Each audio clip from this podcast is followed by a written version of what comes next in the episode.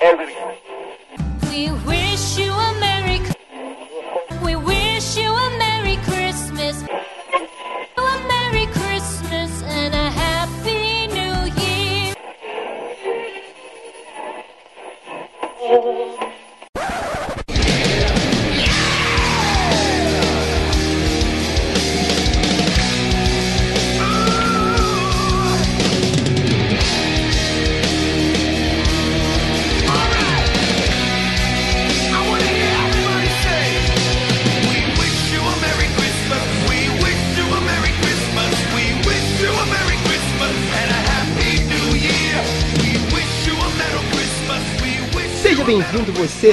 ser vivo ou não, né? Nunca se sabe. A mais um episódio do Frequência Fantasma, nosso oitavo episódio. Não sei se o desgraçado do editor vai conseguir editar isso até antes de acabar 2017 ou até o início de 2018, mas de qualquer forma, feliz ano novo, boas entradas aí. O Frequência Fantasma tem muita coisa nova pra 2018 também, mas em vez de a gente ficar dando esse feliz ano novo, ah, que todo mundo dá aí, tudo sempre, né, todo, todo ano a mesma coisa, nós vamos falar aqui sobre os destaques de 2017 no cinema de terror, né? Lembrando que, claro, não é só filmes que a gente achou legal de 2017.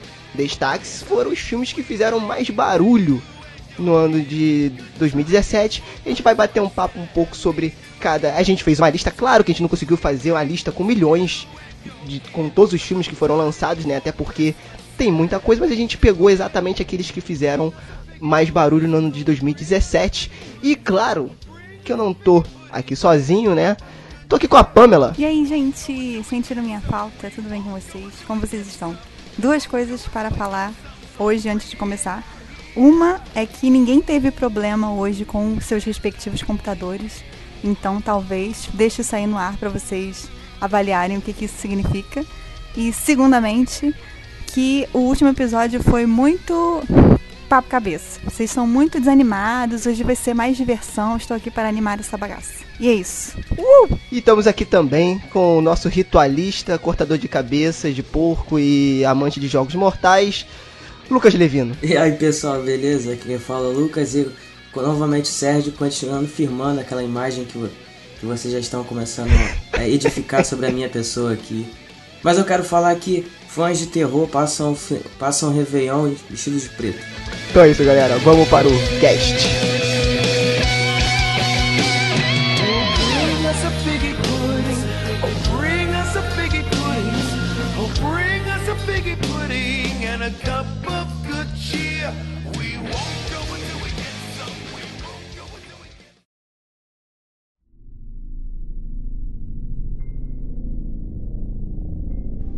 Então, meus queridos, o que, que vocês acharam aí do ano de 2017 pro cinema de terror? Eu, particularmente, esperava mais, né, devido aos títulos que nos, que nos apresentaram, né, durante o ano.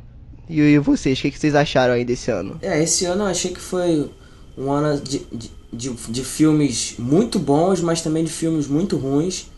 E de um ano aí que foi de franquias que retornaram, remakes, enfim, é, com al- alguns com, com qualidade duvidosa, outros que realmente foram uma surpresa, exceto pelo Serginho que é hater mesmo. Eu acho que os ruins eu bloqueio da minha cabeça, porque agora eu só lembro dos bons. Desenvolvi a habilidade de desbloquear. Que isso, hein, Pamela? Pamela, se você não sabe, em breve ela vai estar lançando um livro de alta ajuda. Ah, tá. Aceite só o que for bom, bloqueie o que for ruim. Ah, Escrito não. pela Pamela. de falar o que foi ruim, vai ficar dando audiência pra coisa ruim, tem que dar audiência pra coisa boa. É, cara, então, é engraçado que, assim, teve alguns títulos que chamaram a atenção, né? Como, por exemplo, o It, né? Teve bastante coisa do Stephen King. Eu acho que 2017 foi o ano do Stephen King, né? Tanto pro, pra bom quanto pra ruim. Teve retornos de franquias, como o Lucas falou. Mas mesmo assim, eu acho que os grandes nomes, é... Assim, opinião minha, né, pessoal, não, sei lá, no meu é, é, ter- termômetro, eu acho que não é, é, atingiram a minha expectativa. E outros filmes que eu nem esperava que ia lançar esse ano conseguiram me surpreender. Né? E eu achei que o ano de 2017 foi até um pouco mais fraco do que o ano de 2016. Eu, ano que, eu acho que no ano de 2016 a gente teve mais surpresas. Eu acho que os filmes que prometeram entregar coisa boa entregaram. Então, assim, é, é, eu, eu achei o ano de 2016 melhor do que o de 2017. Mais ou menos. Tivemos um alien aí no meio que prometeu, né? Mas prometeu tudo um psh. Prom- prome- Prometeu e não cumpriu. os- Prometeu. Prometeu e não cumpriu. Ai, meu Exatamente. Deus.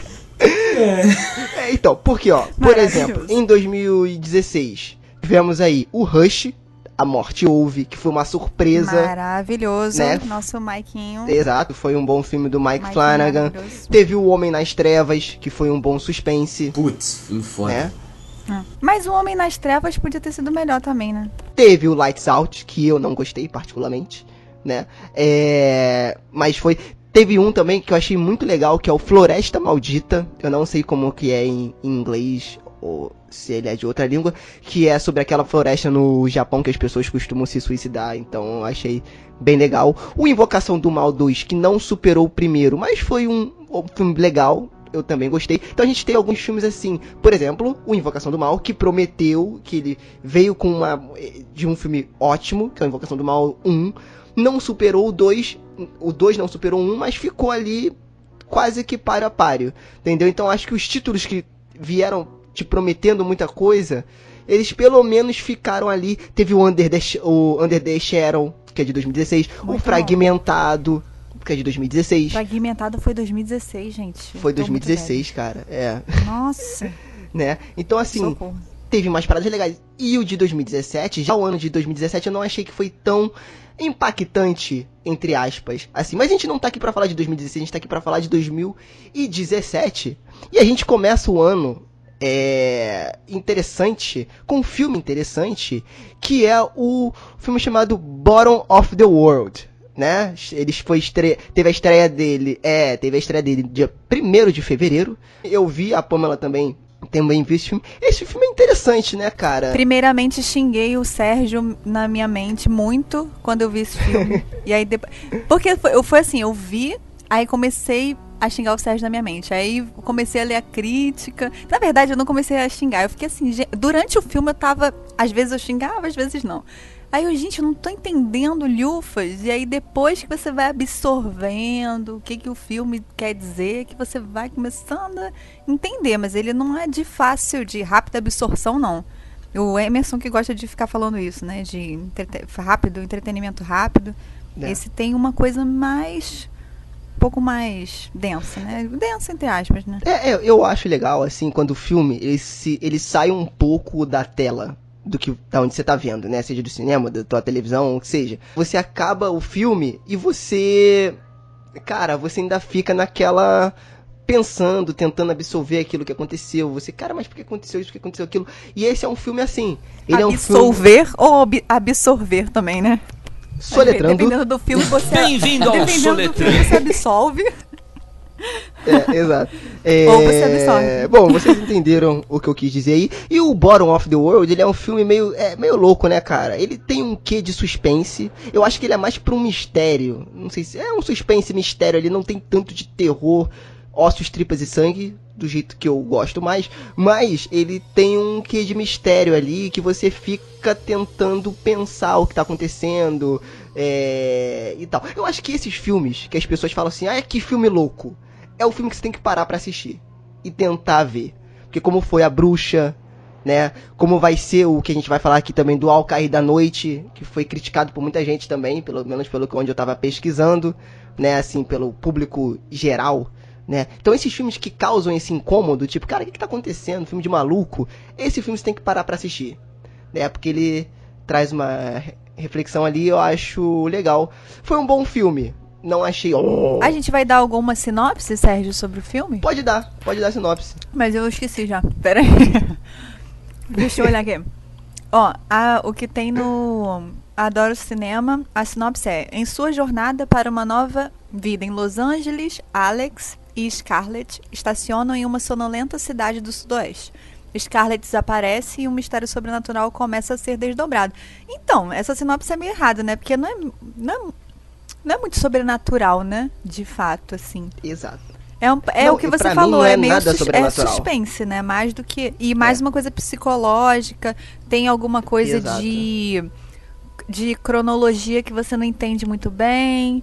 Qual, qual- se, se a coisa tá acontecendo, se já aconteceu, e, e tem umas, uns cortes de. A história não é muito linear também, né? Você fica um pouco perdido. no- junto com. Isso, isso junto com a narrativa, né? Você junto com, com o personagem principal, você fica meio perdido. E aí o, o diretor se utiliza dessa própria construção da, do filme para poder te deixar perdido também junto com, com o personagem principal. E aí você fica o tempo todo do filme meio sem entender, sabe? Você fica meio intrigado. Aí você senta, eu ficava assim vendo filme, sentava na cadeira, tipo, caraca, não tô entendendo nada e agora eu tô, acho que eu tô entendendo, mas agora eu já não tô entendendo. Uma coisa que me incomodou muito, pode, vocês podem considerar detalhe, mas o, o Sérgio no caso considerar detalhe, mas me incomodou foi a voz do do cara que é, não dando spoiler, mas vocês é, vocês vão ver se vocês assistirem, a voz do cara que deveria ser o vilão, tecnicamente o vilão, ela é muito efeito de computador pra ficar grave e como se fosse a voz de um vilão, assim, bem impostada e grave, só Aham. que é muito distorcido no computador, isso me irritou muito. Tipo assim, não precisava, sabe? De, de criar essa ah, eu lembro palhaçada. dessa parada. Ah, eu achei isso muito Entendi. palhaçada, não precisava disso. É, então, cara, esse filme, eu acho que ele ficaria. A ideia dele é muito boa, Uhum. tá? Mas eu acho que ele seria melhor executado se fosse um diretor melhor. Pode ser. Porque eu acho que o diretor tinha boas ideias, só que na hora de executar, sei lá, ficava meio estranho. E ele. Porque é, o filme ele brinca com aquilo de você. É meio onírico a coisa. Uhum. Você não sabe se aquilo tá acontecendo ou não. Uhum. Né? Só que ele não. Assim, na minha opinião, ele não consegue tangibilizar isso na tela. Eu não sei como é que eu vou explicar isso, você tem que ver esse filme. Eu acho que vale a pena você ver o filme e ficar encacufa... enca... Encafifado. Não, como é que se fala? Sou letrão. Encafifado. É encafifado? Soletrando. Bem-vindo É, ao Soletrando. encafifado. Então, ficar encafifado com a, com a gente. Entendeu? Porque. Que é o que não acontece no Ao Cair da Noite.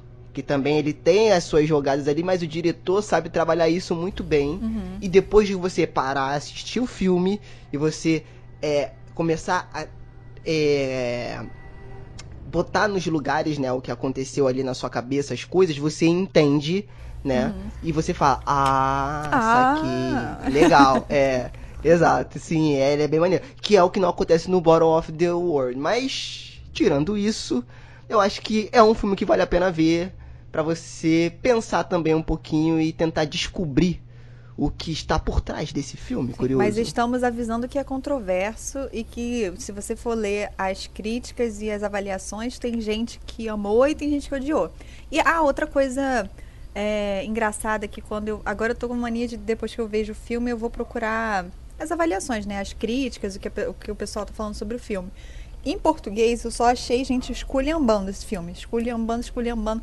Falei, gente, não é possível. E aí eu peguei, comecei a procurar por críticas em inglês. E aí o pessoal adorando o filme, só notão, 8, 9. E aí eu fiquei meio. Não sei, não, não entendi muito bem o. Não quero dizer nada com isso, foi só uma, uma observação que eu achei interessante colocar aqui. Não sei se a gente é mais avesso ou que a gente não absorve de cara. Não sei. É, uma, é, é um filme que tem gente que gostou, tem gente que não gostou. Então, pô, vai por sua conta e risco, não fica xingando a gente depois no Twitter de que a gente não avisou que é controverso. Mas a Não, gente é. indica. É, É, um esse, esse foi um, esse foi um ano de bastante filmes diferentões, né? Que causaram bastante controvérsia. Interessante vocês falarem isso. Porque acho que tem mais uns três. Acho que uns três filmes nessa lista que também passaram por essa mesma situação. É. É porque eu acho que hoje, cara, a gente vai entrar numa outra. Num outro campo aí. Mas eu acho que hoje a gente tá no momento em- onde qualquer coisa que vai ser lançada vai criar uma controvérsia. Entendeu? E qualquer coisa. Qualquer coisa. Je- Jesus Cristo pode descer na terra hoje. Vai, nego vai falar, mas será que isso é bom mesmo, gente? Ah, mas Você- aí vai ser o que vai ser mais controverso. Então, exato, entendeu? Então, tipo assim, Serginho é polêmico, né? Não, mas é, cara. Qualquer coisa que acontecer hoje em dia, ainda mais com a- o boom da internet, tô, tô, tô- tô falando que nem um velho dos anos 90, né? O boom da internet. né? Não, mas é. É, os internautas. com, a, Os internautas. com a influência dos internautas, né? Da rede mundial de Da computadores. rede mundial de computadores, essa parada fica muito polarizada, Sérgio, né? Sérgio Então fez telecurso, ele sabe. É, é porque hoje também tem essa parada, eu, eu vejo isso, né? Que é le- o, cara, o cara acha que é legal falar mal. Então, sei lá, parece que é isso, né? Né, que a pessoa. Lucas, sobre o, o último Jedi, os últimos Jedi. Me entrego logo. Vai ficar com raiva. Não, mas aí é aquela coisa. Teve nego dando Ih, não, o 9,5. Serginho também não gostou. Não, não, eu gostei. Mas, não, mas Tô nego, sozinha, tô sozinha. Mas nego dando 9,5 pro filme, eu acho exagero. Acho muito exagero. Mas tudo pula bem. essa parte, gente. Pula essa parte, pula, Por essa parte que não é sobre Star Wars. O homem, o homem, o ser humano que considera o chamado um clássico não gostou de Star Wars The Last Jedi. Isso é, uma, isso, é uma, isso é simplesmente uma conspiração pra fazer as pessoas me odiarem, é só isso. É tanto, tanto é que é verdade que minha internet já É. caiu quando vocês começaram a falar disso. Voltou quando, já, quando, quando as bombas já É verdade. estavam estourando. Eu só, eu só, eu só ouvi a, eu só ouvi a comparação odiou The, é, The Last Jedi e amou é, o chamado. O chamado. É Foi só isso que deu tempo de ouvir. Não, eu não consegui nem me defender. É tipo falar mal de quem não é tá porque a gente ali. é Team Sérgio e Pamela. E você foi abandonado pelo seu Tá parceiro, vendo? Emerson. Pois é. Acho que depois que eu falei. Acho que depois que eu falei que, que chamada é um clássico, o Emerson re- resolveu ir embora. Foi agora. Pois é. Será que isso foi uma coincidência?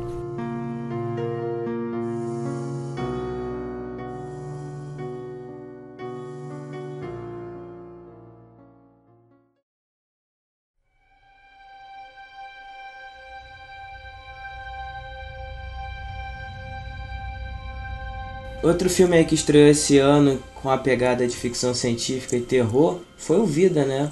Estreou, estreou aqui dia 20 de abril. E olha só, eu assisti e gostei, gostei bastante. Direção aí do Daniel Espinosa. Filme aí com o Jake Gyllenhaal. A ga- a galera aí adora esse cara. É, eu, eu, eu acho que o. O- que entre pedras e espinhos ele se deu bem, né? Putz, cara. Cadê, cadê a bateria? Cadê a bateria? Putz. Obrigado. Não, mas Eu, vai, fala aí. Mas eu cara, gostei eu não- eu bastante não- do eu não filme. consegui Achei segurar. que ele a proposta na proposta dele ele, ele fez um filme que assim ele não é um terror propriamente dito, mas ele é um filme tenso. Ele constrói a tensão do início ao fim do filme e basicamente vou ser polêmica aqui, ele fez o, ele fez o que o Ridley Scott deveria ter feito com Aliens Covenant esse ano. Bom, Ah, essa mas é a minha ninguém gostou opinião. de Alien, gente. Não tem nem o que ficar com medo. Ah, não sei, não sei. A internet tá sinistra. E eu já sou, eu já sou odiado, né? Então, o Vida é um filme que. Cara, eu queria ter visto, eu não consegui ver. Mas eu fiquei meio que num preconceito, assim, eu vou ser bem sincero. Porque eu achei ele, o plot dele, muito parecido com Alien, né, cara? Eu fiquei com receio de ser meio que uma imitação do Alien. Tipo, um ser vivo diferente, né, dentro de uma nave, e aí dá merda e ele se espalha na nave e começa a matar todo mundo. Sei lá, eu não senti muita firmeza, não. Então, cara, é não, de fato, mas hoje em dia também fica muito difícil, né? Você botar aí um plot que você consiga se de, de- desvencilhar do que, do que já foi feito, entendeu? Eu acho que a execução do filme é que realmente é interessante, saca?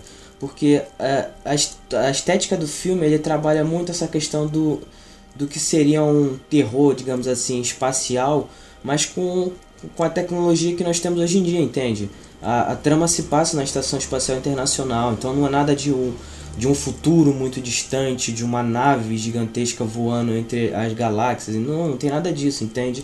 É uma parada mais pé no chão, realmente é bem mais uma ficção científica assim, raiz mesmo, saca? E que tem aí aquela questão, aquelas questões éticas envolvidas e que trabalha essa questão do de- do quão longe a ciência pode ir, e aí isso transforma né, a, a situação toda numa luta pela sobrevivência. Não, mas eu acho que o filme, cara, ele, ele vale a pena ser assistido. Ele vale a pena ser assistido porque, além de tudo, ele é um filme que ele presta suas homenagens, ele não, ele não ignora e tenta ser algo, entendeu?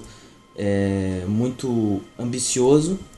Então, é, e também ele ele tem assim, digamos, um desfecho bem bem corajoso, acredito eu. É, cara, esse eu não vi, vou buscar ver, né? Eu não consegui ver, é muita coisa. E É engraçado esse negócio de eu, não conseguir ver, porque esse ano eu, me- eu, eu me fiz uma promessa que eu queria começar a ver, é meio off-topic, mas dane-se.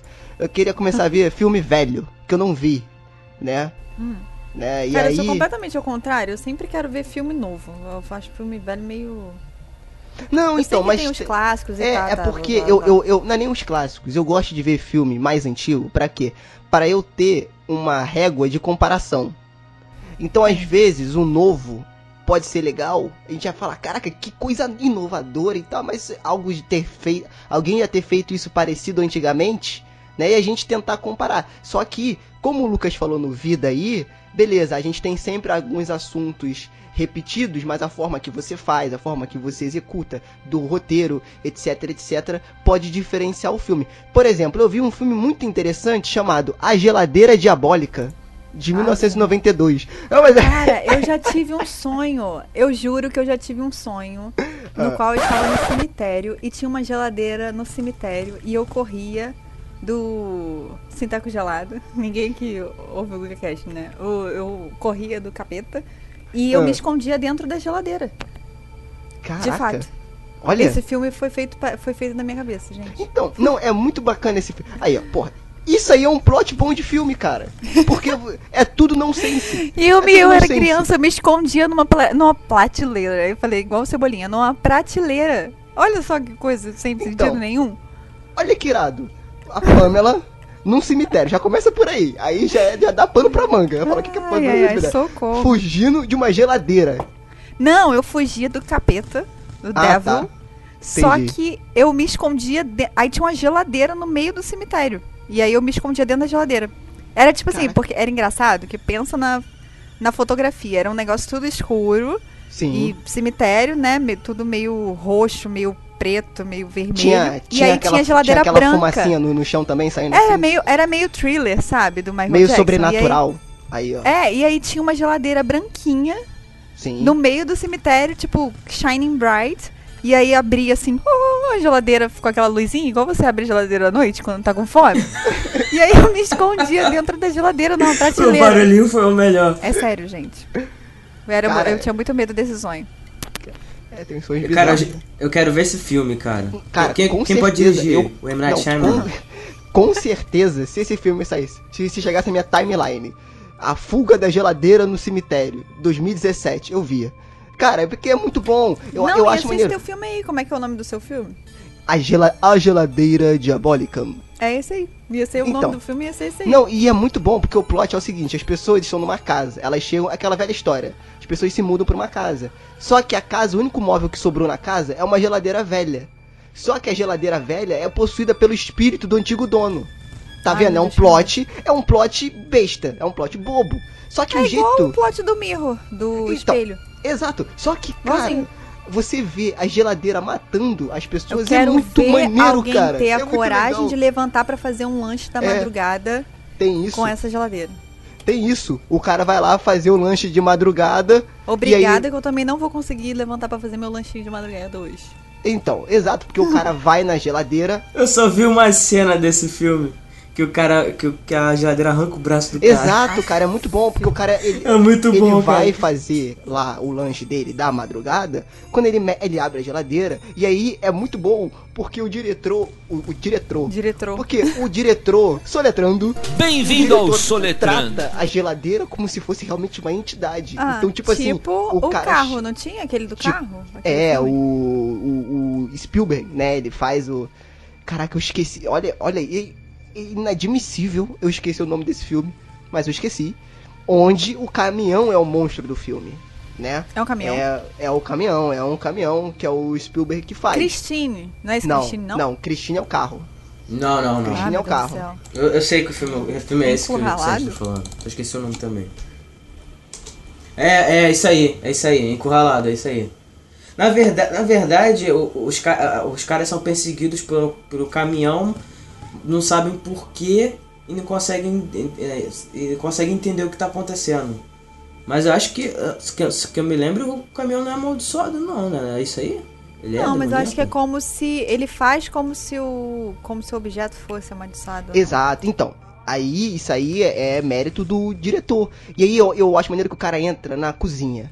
Aí vem a câmera de fora da sala e filma a geladeira. Ah, cara, é só uma céu, você geladeira. vai fazer eu Mas o jeito que ele faz é muito maneiro que eu geladeira. fiquei com medo da minha geladeira. Ah. Exato, então isso que é legal. É um plot absurdo, mas que, porra, é legal. Entendeu? Então eu tô começando a ver esses filmes velhos que as pessoas acham que é ruim e tal. Claro, pô, o cara não tem a tecnologia de hoje. Mas o cara se vira nos 30 ali e entrega uma coisa legal. Por que, que eu falei disso? Não sei, né? Não sei porque que a gente tá falando disso. Porque você começou a falar de ver filme velho. Ah, tá. Então, é. Ah, então, sim. É porque esse ano eu não, eu não consegui ver tudo. Como, por exemplo, o, pró- o próximo aí, que até link, até fez um bom link, o Lucas fez um bom link aí, é perto da estreia, né? Que é o Alien Covenant, né? Que estreou dia 11 de maio, né? Esse eu nem me arrisquei aí no cinema ver. A gente não pode pular esse. Olha a Pamela polêmica aí, ó. Polêmica! Eu gosto de lançar, eu gosto de lançar polêmica. O, o- deixa o Lucas soltar todo o seu ódio. Calma, deixa, antes do, do, do Lucas soltar, escorrer o ódio pela sua boca, deixa eu só falar por que, que eu não fui ver esse filme. Porque eu vi o trailer, o primeiro trailer, e eu fui idiota, porque eu vi trailer. E eu falei comigo que eu não ia ver trailer mais. Mas eu vi, por quê? Porque é Alien. Aí eu fui ver trailer, aí eu sentei pra ver trailer. Aí eu sentei e falei, vamos ver o trailer de Alien. E nessa sentença ele falou trailer 25 vezes. 25 É porque, é, é porque o trailer... É o trailer? É, é o sujeito principal de toda a ação, entendeu? Entendi, tá Que me bom. fez não ver o filme. Aí eu, trailer de novo, sentei, botei, trailer Alien Covenant. Mas tu achou o trailer tão ruim? O Mas o- Calma. eu, pelo que eu ouvi, o trailer o pessoal tava achando que ia ser bom. ver. Bababá, que calma, teve, que babá, tinha calma. aquela cena da mulher, da mulher dentro daquele Exato, daquela então, lugar lá exato. saindo O bicho, aí falaram que ia trailer- ser igual ao primeiro. Então, o primeiro trailer, cara, eu bati palma. Acabou o trailer, eu fiquei tipo aquele meme do Matthew McGonaghy, quando ele vai. Quando, quando o nego bota ele pra, pra chorar vendo outro filme. Tá ligado? Qual é? Então, Aham. eu vi, fiquei chorando. Eu falei, caraca, não acredito que o Ridley Scott vai conseguir trazer a essência de Alien no dia de hoje. Que não é tão fácil assim, né? Eu falei, pô, perfeito. E aí eu fui ver os outros trailers dos, dos filmes. E aí o mesmo ritual. Peguei, sentei pra ver trailer. Botei no YouTube. Trailer Alien Covenant, né? Aí tá lá, trailer 2. Aí eu fui ver. Eu falei, tá de sacanagem, Ridley Scott, que você vai fazer isso comigo, né? E aí começa a se transformar, em vez de um filme de terror e suspense, um filme de ação, né? Que, não querendo tirar o mérito do James Cameron, que dirigiu o segundo filme, e ele é mais ação, mas ele tinha um quê de terror ali ainda, né? Era mais tiroteio? Era mais tiroteio, mas tinha um quê de terror ali. E pelo trailer eu já senti, a força tocou em mim. Pe- Pegou meio estranha essa frase. Pegou essa frase e ficou, ficou muito estranha. Mas eu senti que aquilo ali não ia sair uma coisa muito boa daí. E agora eu abro alas para o Lucas escorrer o seu Sai ódio do filme, porque eu não vi, eu me. Eu, eu me recusei a ver. Na verdade, eu também não vi, mas eu tô querendo botar a polêmica pro Lucas poder. Fazer o pezinho pro Lucas poder é, xingar com toda a sua glória. Então, sabe o trailer, sabe o primeiro trailer que tu assistiu e chorou assistindo? Então, a- o melhor do filme tá no trailer.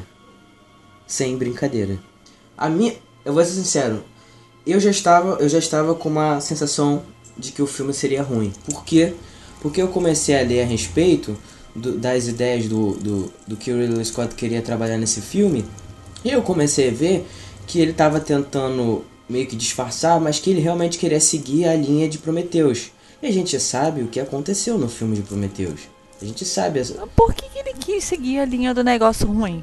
Então, o que acontece? O que acontece? A ideia do Prometheus era ele se reinventar. Era ele trabalhar um conceito que ele já havia pensado na época que ele estava criando Aliens e começar a trabalhar aquilo ali e criar uma nova franquia. Era para ser um novo universo, era para ser uma nova história dentro do universo do Aliens. Só que por algum motivo, talvez é, apelando para a sensação e para a força que a franquia Aliens tem, ele meio que introduziu ali o, o- universo do Aliens de uma maneira muito errada. Mas assim, Prometheus também tem outros problemas graves, infelizmente. Mas como a gente não tá falando dele, a gente tá falando do Aliens Covenant, voltando agora, o problema do Aliens Covenant é que ele realmente se tornou como a galera tá chamando. de Prometheus 2, entendem? O que acontece, na minha opinião, na minha visão, é que o Ridley Scott estava com medo de meio que se tornar um, um, um diretor preso às suas grandes obras. Alguém estagnado que não consegue é, criar algo novo, entendeu? E, e, e fugir daquilo que ele já, já havia é, feito de maneira que o, o, o tornou um ícone, entende? E aí nessa nessa seara aí nesse nesse medo ou sei lá o que que está passa- passava po- na cabeça dele, ele tentou levar a franquia do Aliens para um outro caminho, entende? E aí essa execução foi péssima, simplesmente péssima, entende? E o, o, o que era para ser o Aliens, né? O, a- o- é, evocando o poder da franquia, acabou se tornando um filme que você não sabe o que quer. Ele não é um filme bem resolvido, entende? Ele não sabe o que ele quer te entregar e, e francamente eu realmente tô, tô preocupado com que, o- que ele tá querendo fazer aí no futuro, porque já soltaram aí algumas notas aí que ele quer, quer transformar o vilão da franquia na inteligência artificial, né, nos robôs, que já estão aí desde o primeiro, desde o primeiro filme, né, só re- recapitulando. E cara, francamente eu não sei. Eu, eu sinceramente acho uma pena. O que, que, você, o que, que vocês acham aí? É, vocês, vocês viram o filme? Ou, ou- Não, a Pelo gente menos só te Prometheus, o que deu. que vocês A gente só te deu o espaço só pra falar. Porque a gente também não viu. Não, é, a gente. é, a, gente só, a gente só abriu as portas pra você escorrer o seu ódio aí, porque realmente eu não vi, foi o que eu falei, eu me recusei a ver. Não porque eu sou hater, não vem com essa história de hater. É porque eu só não gostei o que eles me venderam no trailer. O trailer não é pra vender? Me venderam e eu não gostei. Eu não vou pagar pra poder ver aquilo ali no cinema. Eu ia ver no conforto da minha casa, né? Só que aí passou também. E eu, entre uma geladeira diabólica e outra, não passa, acabou que eu não vi o, o, o Alien. Eu acho uma pena. Por que, que eu acho uma pena? Porque, cara, é, é o Alien, né, cara? É uma franquia que, assim, ela é divisora de água. Acho que é uma palavra meio batidessa, mas a gente pode usar. Ela é divisora de água na questão é, terror na ficção científica, né? Porque ele conseguiu unir muito bem os dois elementos. E aí ele lança um filme com essa qualidade duvidosa, né? Eu nem acredito que o filme seja tão ruim assim, tipo, dois, três. Mas assim, a gente sempre vai, vai comparar com os primeiros, né? E aí realmente fica É, difícil. ca- então, exatamente isso que você falou, é, pe- pela força que tem a franquia Aliens, pelo, pelo que o filme representa, entende? Pela revolução que ele, que ele causou, por todo o conceito criado, entendeu? E assim, não, não, não chega a ser um ódio pelo filme, mas chega a ser mais um lamento, entende? Que tinha tudo pra ele, reconsi- ele reconstruir essa franquia, entende? Trazer ela pros dias atuais, mas não no sentido é, de, de, sei lá, reformular tudo. Não, era só pegar o que já tinha criado e, sei lá, expandir, entendeu? Ou, ou encontrar caminhos que conseguissem se manter fiel ao, ao que já foi feito, mas que conseguisse também ir pra frente, levar a franquia pra frente. E parece que, sei lá, esse problema, entendeu, de, de, de criação, esse tipo de coisa que a gente vem, vem vendo acontecendo a, a esses últimos anos, sobre ah, Hollywood só, tá, só vem fazendo remake, só vem fazendo reboot, entendeu? E ah, os filmes é, são, são meio que uma mistura dos dois, são reboot, mas são continuações. E como se os caras não tivessem é, coragem de, de fazer algo novo para poder ganhar dinheiro em cima do nome da franquia estabelecida, entendeu? E aí talvez nessa situação ele tent- tentou fazer algo para se desvencilhar de tudo isso e acabou falhando, né? Acabou cometendo esse erro. Mas é mais um lamento mesmo, né? E vamos ver o que vai acontecer, né? Só o futuro dirá. Então, gente, a gente sai de uma coisa ruim pra falar de uma coisa boa. Get Out.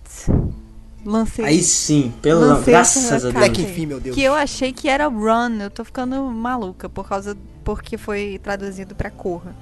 Então, é, esse foi um filme. Vou contar a minha história pra vocês, como eu gosto de abrir meu coração. Esse foi um filme que eu vi na, é, é, naquelas televisõezinhas de elevador subindo pro escritório onde eu trabalho. E aí tava lá o trailer do filme, as chamadas, e aí Run, acho que tem. Acho que é por isso que eu acho que é Run o nome do filme. Se eu não Peraí, me peraí, engano- peraí. Você assistiu o filme no elevador? Não. preste atenção. Eu vi a chamada do filme, o trailer. Na verdade, não é um trailer, é tipo um teaser. Não é nem um teaser. É só uma chamada que eles põem. Sabe aquelas, aquelas televisãozinhas de elevador? Que você vai subindo, tem a musiquinha. tum, E aí você vai vendo a televisãozinha do elevador. Aí tem embaixo assim, a alta do dólar, não sei o que do euro. E aí vai passando as chamadinhas. Aí passou essa chamada do Run. E aí eu tinha. Acho que eu tava numa vibe que eu tinha visto Black Mirror. E aí esse cara, o, o Daniel Sbrubbles, que eu esqueci o nome dele. Dan- Daniel Kaluuya. É, ele era do Black Mirror, né? Aí eu achei super interessante o jeito que foi. Na verdade, não o jeito que foi vendido, mas eu achei que podia dar pano pra manga o filme. E também cai naquela coisa de que a gente sempre fala de que eu achei que vendeu um pouco diferente o filme do que era, né? O trailer. Foi, foi. Que, você, vocês lembram do trailer? Era meio. O trailer parece que é um terrorzão. Que vai ser É, o que eu aí. gosto também, claro, que é sangue, tripas e ossos. Só que não é. Não tem nada Uhum. disso. É uma parada, como a gente falou lá no começo, uma coisa mais psicológica, né? Uma coisa mais assim. Uhum. E foi meio que no mesmo lugar engraçado, mesmo televisãozinha que eu vi a chamada do Mãe.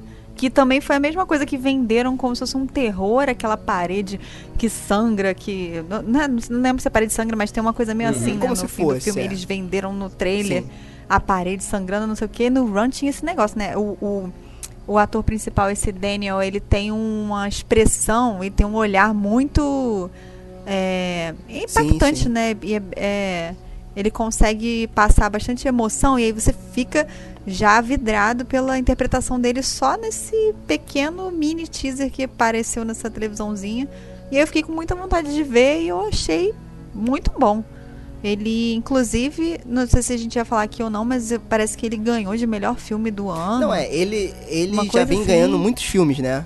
Ele já, Filmes? já vem ganhando. Muitos prêmios. muitos ou filmes é muitos ótimo, ele já vem ganhando muitos prêmios. Já vem ganhando muitos prêmios, muitos prêmios. Ele foi dirigido pelo Jordan Peele, não sei se é esse o nome dele real. Ele foi dirigido, se, é, se eu- a pronúncia é certa, né? Ele foi dirigido e escrito Uhum. por ele. E se eu não me engano, é a estreia dele. Foi esse filme. Que estranho, hein? É, Pô. exato, exato. E estreou, Estreou bem, cara, estreou bem. esse filme Dois pra mim, já vou falar logo aqui, foi a surpresa do ano e foi o filme que eu mais gostei do ano, desses que saíram É, ele no foi mainstream. muito bom mesmo. Porque ele cai na- Ele exatamente bom naquilo que a gente falou até agora, na- nas duas coisas. Uma, o lance mais psicológico, que eu acho que ainda faz falta um pouco, em meio aí a An Annabelles e Invocações do Mal. Eu acho que falta um pouco disso dele. é, eu acho isso muito maneiro, que ele, é- é- é- ele sugestiona que é uma coisa, mas é outra. E isso é muito legal. Tipo e assim- engraçado que isso que eu, você tirou a palavra da minha boca, Sérgio. Eu- mas eu ia falar esse de sugere que é uma coisa e na verdade é outra, de que parece que na verdade o plot dele vai ser raso, superficial e na verdade não é só sobre isso, Sim, né? é. Porque, pô, porque ele como tem a coisa da da menina que é branca e o, e o protagonista é negro, a- os dois protagonistas, né? Ele que é o protagonista, na verdade. E aí tem a namorada dele que é branca e ele é negro. Você começa achando que vai ser aquele negócio de, de racismo e tal, de preconceito. E aí mistura uma parada que, sabe, que, que não, tem nada, não tem nada a ver, não. Na verdade, tem a ver com essa coisa da raça, ra- entre aspas, raça. E, e, e é legal, É. né? Que ele, eu, eu acho que ele brinca com isso. É, eu acho que o filme, em sua essência, é sobre racismo, sim. Né? E eu acho que é por isso Sim. que ele vem ganhando essa relevância, até porque é uma coisa que a indústria do cinema, principalmente Hollywood, eles levam muito em consideração. E aí foi, a gente pode dar Hum. o, o exemplo lá daquele filme que também não tem nada a ver de terror, que é o 12 anos de escravidão. Na minha opinião. Você lembra de algum filme, outro filme de terror que tem um protagonista negro? Eu não o lembro. protagonista não O me vem do- agora na É, cabeça. que nem esse, assim, é. agora que é o tempo todo ele, né? Ele segura muito bem a, o filme. Aquele do Romero, praticamente cara, o tempo todo primeirão lá, zumbi. Esqueci o nome agora. A o Noite dos. Mortos-Vivos? Isso, tanto é que ele foi um É filme verdade, que, é verdade. que chocou é verdade, bastante, é um clássico. justamente por isso, por, por apresentar um protagonista negro. Exato, é, esse filme também é muito bom, é muito bom. Cara, o Get Out, ele tem uma, uma parada que é isso, né, da sugestão de ser uma coisa e não é. Ele é basicamente sobre racismo. E aí, como eu tava falando, no 12 anos de escravidão, naquele ano, pra mim, não foi o melhor filme, mas ele ganhou e eu acho que vai ganhar por conta da relevância. Então acho que isso tudo ajuda, né? Eu não tô falando que o filme só tá ganhando vários prêmios por conta disso, porque tecnicamente ele é muito bom. Eu acho que o, o, o principal dele é o roteiro. O roteiro dele, cara, é muito bem construído, é, o, é muito- original. é muito Foi bom. o cara que, que escreveu mesmo, né? E, cara, é muito bom. Assim, eu acho que o filme, é, ele, ele, ele mostra o- ao que veio naquela sequência da festa, né? Onde tem a festa. Cara, aquilo ali, é, é tudo que ele tem Uhum. Naquela pra coisa dizer... da fotografia ou não? Exato, exato. Tudo que ele tem aham. pra dizer, ele mostra naquela sequência toda da festa. É ali, Uhum. e cara, é um filme que você acaba e você sente na pele o preconceito. E aí você sente não só pelo que ele fala, mas pelo que o ator faz, né? Como ele se expressa, e isso aí é mérito do ator, né? Como a Pamela falou, cara, pra mim foi uma das surpresas do ano e pra mim foi o melhor filme que saiu mainstream aí do ano de terror, apesar de não ter sangue, tribos e ossos.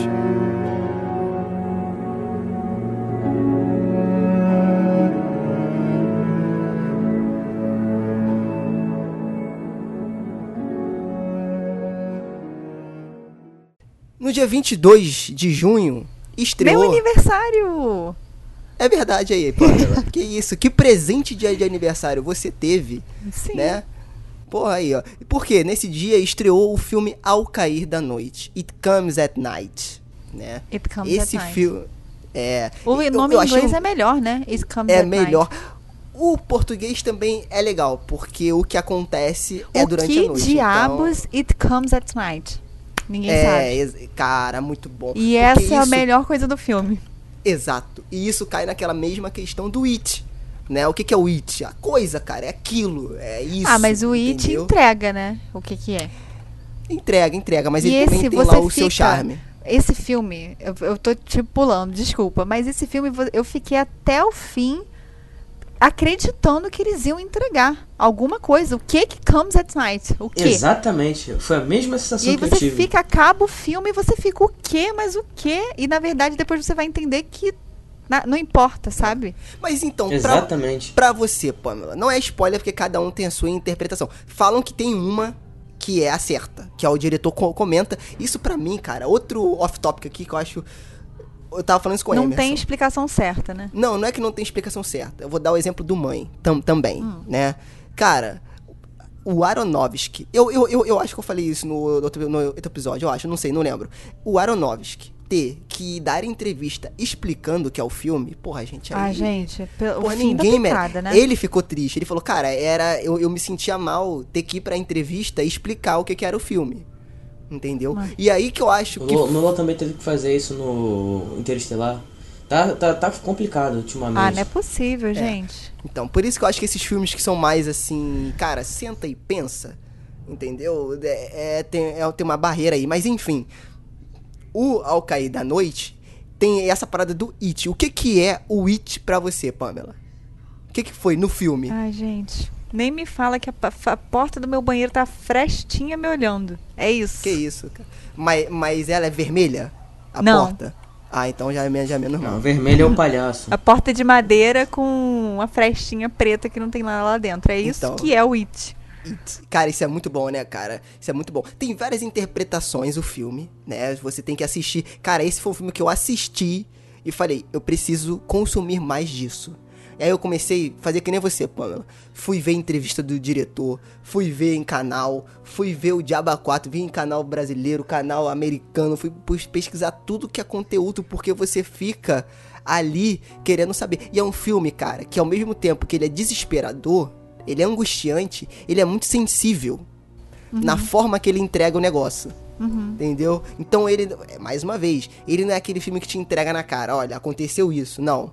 Ele dá um sinal atrás do protagonista e é aquilo ali que aconteceu e você tem que captar aquilo ali. Então, por isso que é legal. Na é um verdade, filme- isso é só o, back, é só o background que, que é criado pra falar de outras coisas no filme. Sim. Até o Emerson escreveu uma escreveu um artigo sobre esse filme, ou, ou, na verdade esse filme estava dentro de um artigo que falava sobre outros filmes, alguma coisa assim, que falava um pouco sobre isso, né, de das relações entre as pessoas e do instinto de sobrevivência, é, etc, né? Que a gente sempre fala que alguns. Eu achei que esse filme foi muito corajoso de, ao invés de tocar nesse- nessa questão mais profunda e utilizar o gênero do terror e, e- e- e ser terrorzão e tocar nessa questão, ele faz o contrário, ele usa o terror como background para falar da temática mais profunda.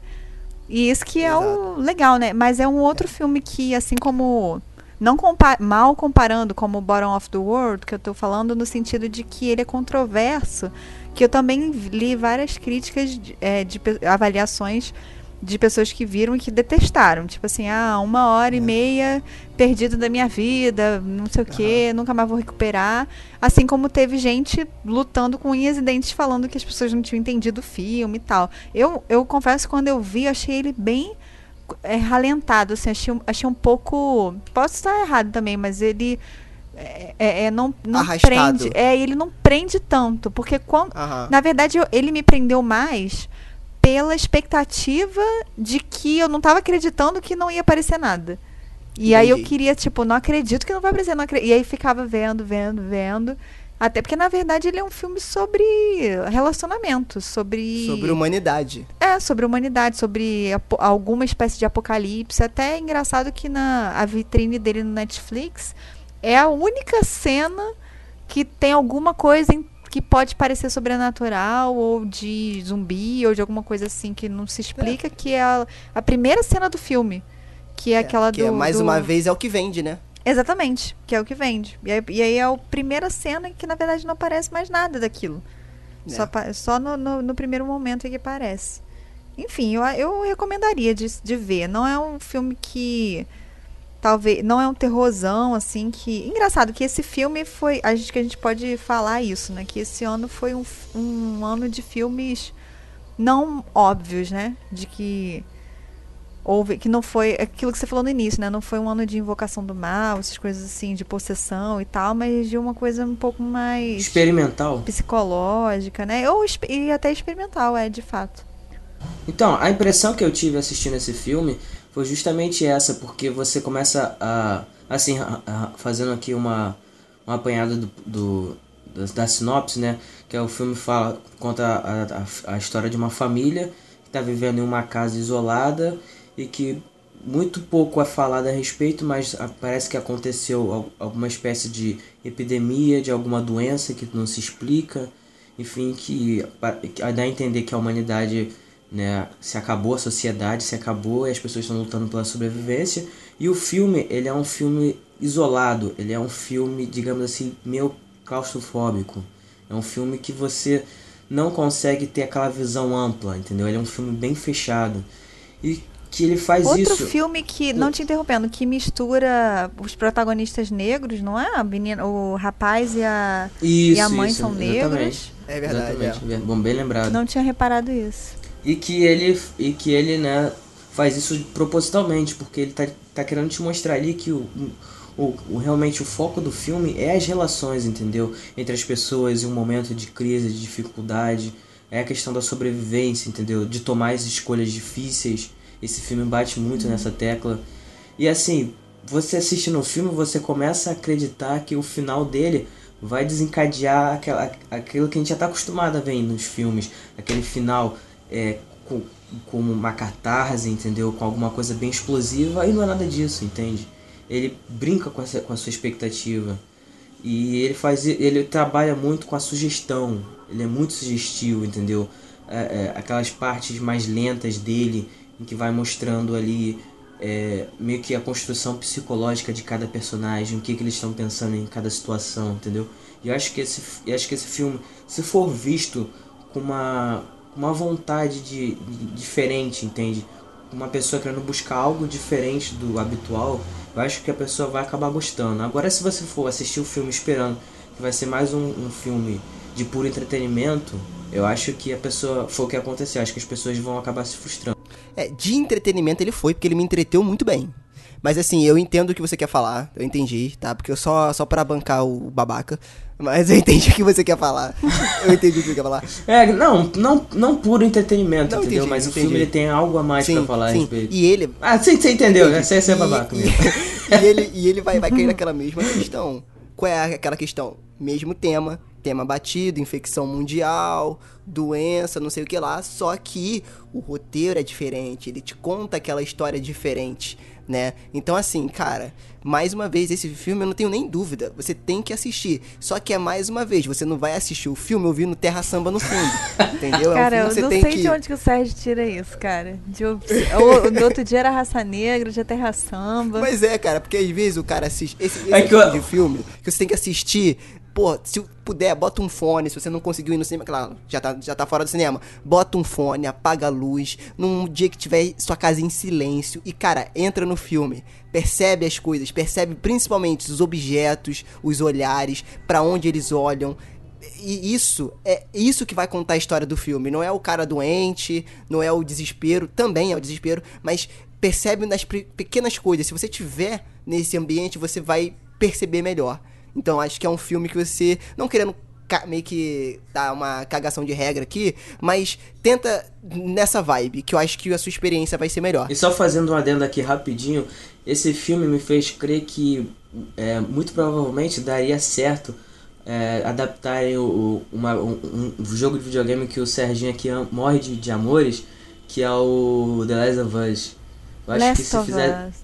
Pode falar, que nessa pegada ia ser legal. O que eu ia falar era do, do Walking Dead também, que não tem gente que reclama que o Walking Dead dos quadrinhos é um pouco mais mais profundo as relações entre os personagens do que essa matança e, e aventura. Meio que, não aventura, mas tipo essa correção de zumbi, não sei o que, e tiro, tiro. Tem- Sim, sim, é bem diferente. É, então, é, então, mais um off-topic aqui, mais rápido esse. é, você viu, tá, tá, tá mas eu achei maneiro falar. Cara, eu tava falando com o Lucas, eu falei com, a- com outro co- colega meu do trabalho. É, eu comprei aquele quadrinho é, Entre a Foice e o Martelo do Super-Homem. Não tem nada a ver, tá? Beleza. Só que é o seguinte, eu tava lendo. E aí, cara, eu vi que eu não tenho mais idade pra ler quadrinho. Porque eu achei extremamente bobo. Sério mesmo. Eu achei que a ideia é ótima. Entendeu? Pô, o super-homem lá. tá. Só que cai naquela parada do quadrinho que. Do nada o Lex Luthor cria. Do nada não, ele explica, mas ele cria um outro super-homem. Aí o outro super-homem vai bater no super-homem. E etc, etc, etc, etc. Pra mim é bobo, cansou. Eu li isso. O começo foi legal, porque ele criou esse universo di- diferente. A mesma coisa aconteceu com Walking Dead. Eu comecei lendo os quadrinhos. Só que a partir do momento que os caras se perdem na floresta, encontram um cacique com um tigre do lado, eu falei, ok, fechei o quadrinho, falei, tá bom pra mim. Deu. Um ok, cacique. Beleza. Sei lá, É, um cacique, bom. sei lá que diabo era aquilo. Entendeu? Então, tipo assim, cara, eu acho, ou eu sou idiota e não tenho essa maturidade de ler os quadrinhos, ou realmente pra mim, caguei, entendeu? Foi só uma observação que eu tive esses dias e eu fiquei pensando, cara, será que eu. Não é pra eu ler quadrinho, não é, não é uma mídia que eu leia, que eu vá e ache legal, entendeu? Ou eu que sou idiota e não sei ler. Pode ser também. Olá Sérgio, todos os ouvintes do Frequência Fantasma, a Pamela, o Lucas, tudo bem com vocês? É isso aí, a gravação do último podcast falando sobre os melhores filmes de terror do ano de 2017. Esse que foi um ano que, na minha opinião, foi inferior no que diz respeito a filmes de terror do que o ano passado. Não sei, eu gostei muito do ano passado. Acho que saíram obras fantásticas. Porém, tiveram algumas obras desse ano que, que eu gostei demais. E como foi proposto eu falar alguma delas aqui, claro que algumas eu não vou dar tanta profundidade que acredito que vocês vão citar aí no, no podcast, né? Mas enfim, é... o primeiro filme que eu vou citar aqui, que é pra mim é o melhor filme de terror e com certeza um dos melhores filmes lançados em 2017, quiçá um dos melhores filmes que eu já assisti no cinema, que é Mãe, do da Aronofsky. Aposto que alguém aí, Pamela, Lucas ou você mesmo, Sérgio, ah, vai indicar no podcast. Eu, eu preciso reiterar aqui que é um filme brilhante, uma construção narrativa extremamente inteligente por parte do diretor, que é um diretor fantástico. Né? O Da Aronofsky ele, ele mexe muito com, com o psicológico humano, principalmente com a obscuridade e, e obsessão. E esse filme realmente é demais e mais um excelente filme dele. O próximo filme que eu vou citar é Corra, mas esse só de passagem eu gostei bastante. Não tanto quanto muita gente, eu acho que o filme se perde um pouco no final, porém a construção e a crítica social é, acerca do preconceito, enfim, e as sensações que são transmitidas às pessoas por isso, né, pelo preconceito, achei bem interessante a forma que é trabalhado, apesar de não gostar do terceiro ato desse filme. Ah, o próximo que eu vou citar aqui, um dos melhores filmes de, eu não vou dizer zumbi, mas um, um filme de infecção, né, de vírus, e isso se estendendo até para essa teia familiar que se constrói no filme, que é o Ao Cair da Noite, um filme é, independente que fala sobre uma família lutando para sobreviver de um vírus, uma epidemia cuja cuja essência a gente não descobre nunca no filme, somente as consequências dela. Então é um filme brilhante, um filme de terror que causa muita angústia e tensão, mas eu gostei principalmente da, do drama humano por trás do, do filme, é bem interessante. Um filme bem popular que eu gostei é Annabelle 2, curti bastante, acho que o diretor, que é o Sandberg, né, ele fez, um, por exemplo, uma cena onde tem um fantasma no, num lençol, enfim, que eu acho bem uma referência aos curtos-metragens dele. Gostei bastante e me deixou com bastante medo. Então, se vocês não gost... vocês ouvintes não gostaram do, do filme, do primeiro filme, né, do... assistam esse, com certeza vão gostar. É um filme que o, o Sérgio mesmo me recomendou e eu gostei muito, gosto muito do diretor. Ah, é o O Bar, que é um filme onde várias pessoas ficam confinadas dentro de um bar, porque também está acontecendo uma epidemia, alguma coisa que nós não sabemos o que é, e as máscaras vão caindo. É aquele famoso filme, por exemplo, do estilo é, O Anjo Exterminador, do Luiz Buñuel, que fala sobre isso, fala sobre ah, esse verniz social que nos é imposto e como que essas máscaras caem conforme o tempo se passa. né? As armaduras vão se, se- vão se desmanchando e o ser humano vai mostrando realmente quem é. né? Próximo filme um dos melhores também que eu assisti esse ano de terror, talvez o segundo filme de terror que eu tenha assistido que eu mais gostei, se chama A Ghost Story. É a história de um fantasma. Esse fantasma ele é o- o design dele, na verdade, é só um lençol com dois furinhos, ou seja, aquela coisa bem infantilizada mesmo. Só que tem uma coisa interessante nesse filme que é essa inversão de valores. O que seria o fantasma? Qual é a sensação da morte, do tempo e espaço vazio, da, da memória causada por certos momentos e principalmente pelo local, pela localidade, quanto que o homem está enraizado com a sua vida, é, vida terrena e se esquece muitas vezes de que o crucial está na memória. Pode parecer um filme que não é um filme de terror, pela minha descrição aqui, porém ele faz isso de uma forma impressionante. O diretor é, é um jovem, né? eu não tenho os nomes aqui, só estou falando mesmo, mas é um diretor jovem que dirigiu Meu Amigo Dragão, um filme completamente diferente, mais infantil. Mas nesse filme ele se sobressai bastante. Ele faz uma coisa bem humana. E o medo. Por que, que é um filme de terror então? Porque o medo ele tá justamente nessa condição de você ir perdendo a sua identidade aos poucos, né? E o último filme que eu quero citar aqui é um filme ah, bem estranho, mas vai ah, vai agradar muito os fãs de Love, Lovecraft, Lovecraft, né? Ah, que é o The Void. É um filme excelente também e que, que faz referência à questão do monstro e tal. Tem umas simbologias bem interessantes e parece muito um filme dos anos 70, assim. É, essa coisa do monstro, da, das mortes, dos sangues e tal. E é bem interessante. Então é isso, essas foram minhas recomendações. Eu acredito que muitos vão recomendar no podcast, ou, ou não, né? Enfim. Isso aí, desejo um bom Natal para todo mundo. Ah, essa virada de ano aí que seja boa, né? E dizer que foi uma grande honra é, firmar essa parceria com vocês esse ano. E espero que ano que vem a gente esteja junto novamente e produzindo cada vez mais. porque vocês têm uma característica bem interessante, e isso é perceptível desde o começo, dessa intenção de falar sobre o terror e no mesmo tempo falar muito sobre tudo que envolve aquele filme, né? Seja a psicologia dos personagens, seja, ah, enfim, cenário, história, a profundidade disso ah, para os personagens, como isso se aplica na nossa vida. Então, acho que essa ideia casa perfeitamente com Cronologia do Acaso. E eu só tenho a agradecer a, a vocês por esse conteúdo, né? E pela nossa parceria. E é isso aí. Que boas conversas estejam próximos aí da gente, né? E dos ouvintes também. Um abraço para todo mundo e beijo, tchau. Não sei se ficou bom essa gravação, mas vou mandar assim mesmo. O próximo filme eu quero fazer a questão. O próximo filme eu quero fazer a questão de puxar. Que Vai, foi o Annabelle 2, A Criação do Mal. Que foi lançado dia 17 de agosto. Esse eu não vi. Né? Nem eu. Então, Vai falar esse sozinho. aí foi.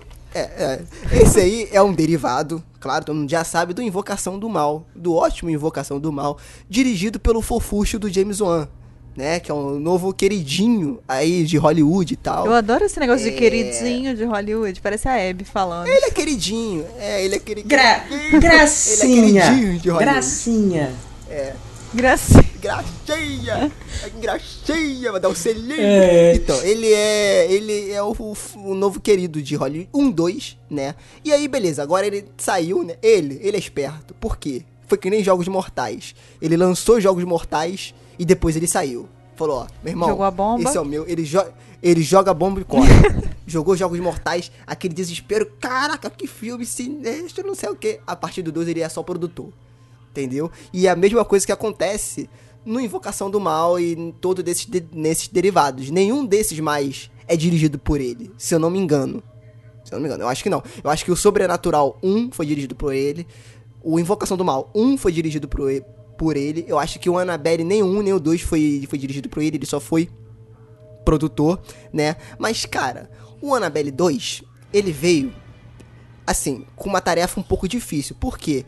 É um é até um dos objetos amaldiçoados que a gente tem pra falar. Eu nem lembro se a gente falou da Annabelle naquele episódio que a gente fez de objetos amaldiçoados, né? É, mas assim, é um objeto famoso, amaldiçoado, né? Ele até é usado na introdução lá do, do Invocação do Ai, Mal. Primeiro com medo, começa Jesus. é, com, com a Annabelle. Beleza, não vem aqui contar a história toda do negócio, né? Vai assistir o filme, deixa de preguiça.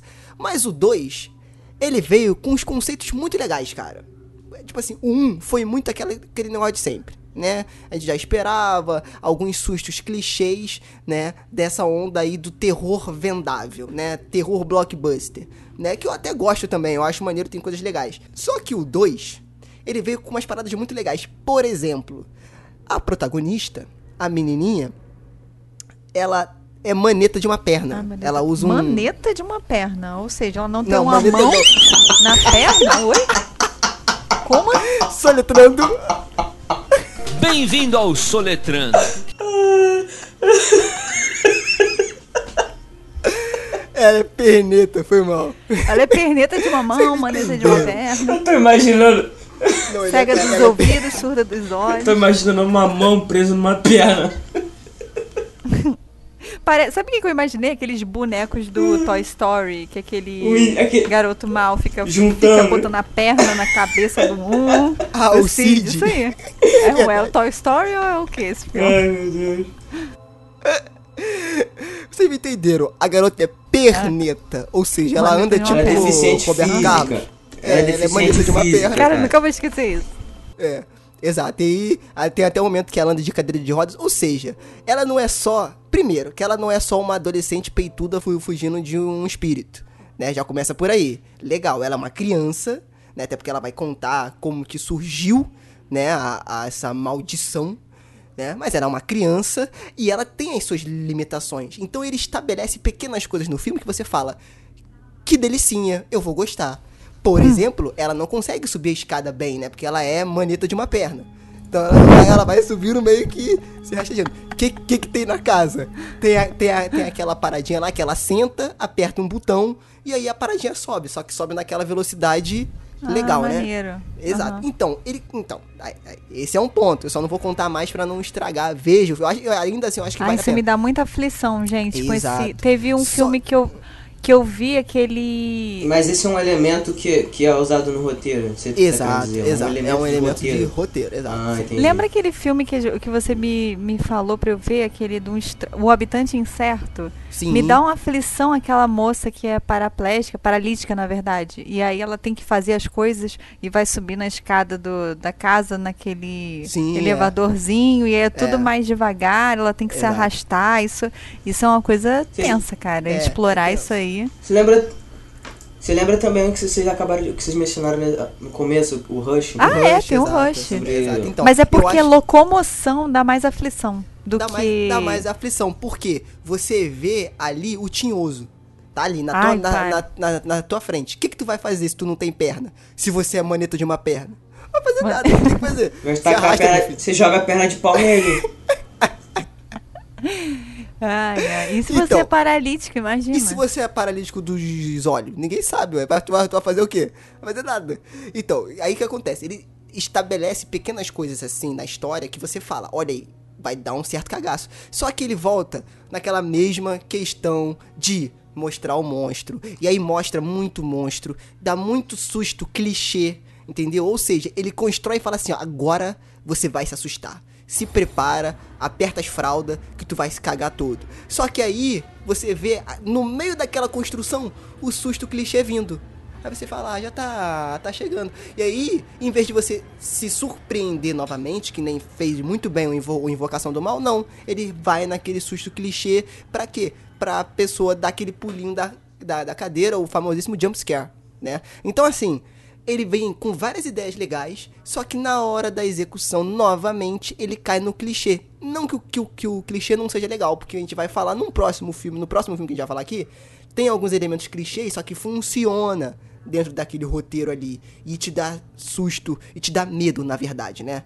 É, então, assim, por isso que é um filme que eu esperava muito, porque eu vi as críticas falando muito bem, ah, superou muito o primeiro e tal. Superou em partes pra mim, né? Mas e por outra parte, eu acho que continua ainda não querendo fazer a brincadeira, mas é, capengando um pouquinho aí a, a, a série Sacanagem. da Annabelle, né? Eu, eu esperava, eu, eu esperava mais. Bom, seguindo já aí essa linha de filmes de terror, de, de fantasmas e, e, enfim, esse tipo de coisa, é, foi lançado no dia 25 de agosto desse ano, né, o filme Verônica, do diretor Paco Plaza, né, que é um filme espanhol, e que, cara, eu fui assistir ele por recomendação do Emerson e eu não sabia nada a respeito.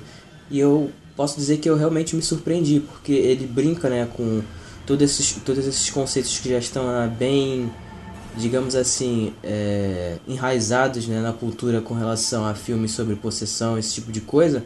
Mas a execução dele, cara, leva o filme para uma, uma outra direção, entende?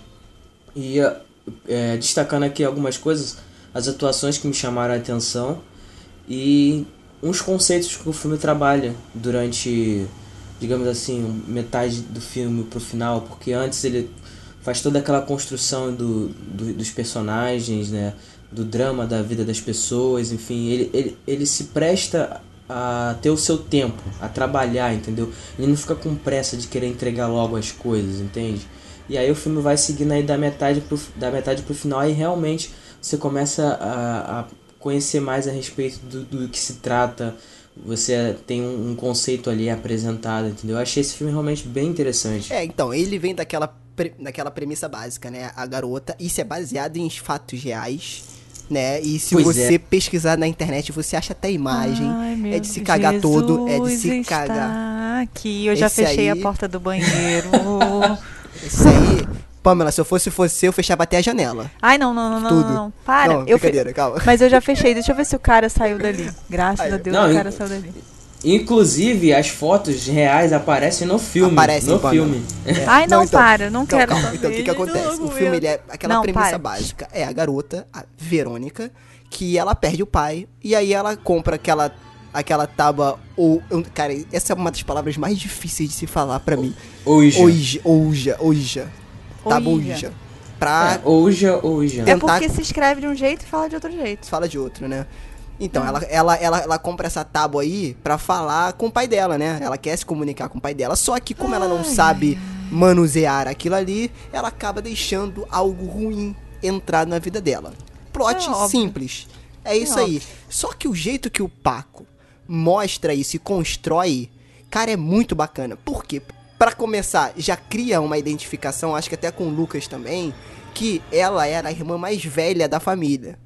Então ela tinha. É, fiquei excluída, que eu sou É, gêmea. ela, ela, ela tinha. Mas eu sou um minuto mais velha que a minha irmã. Aí, ó.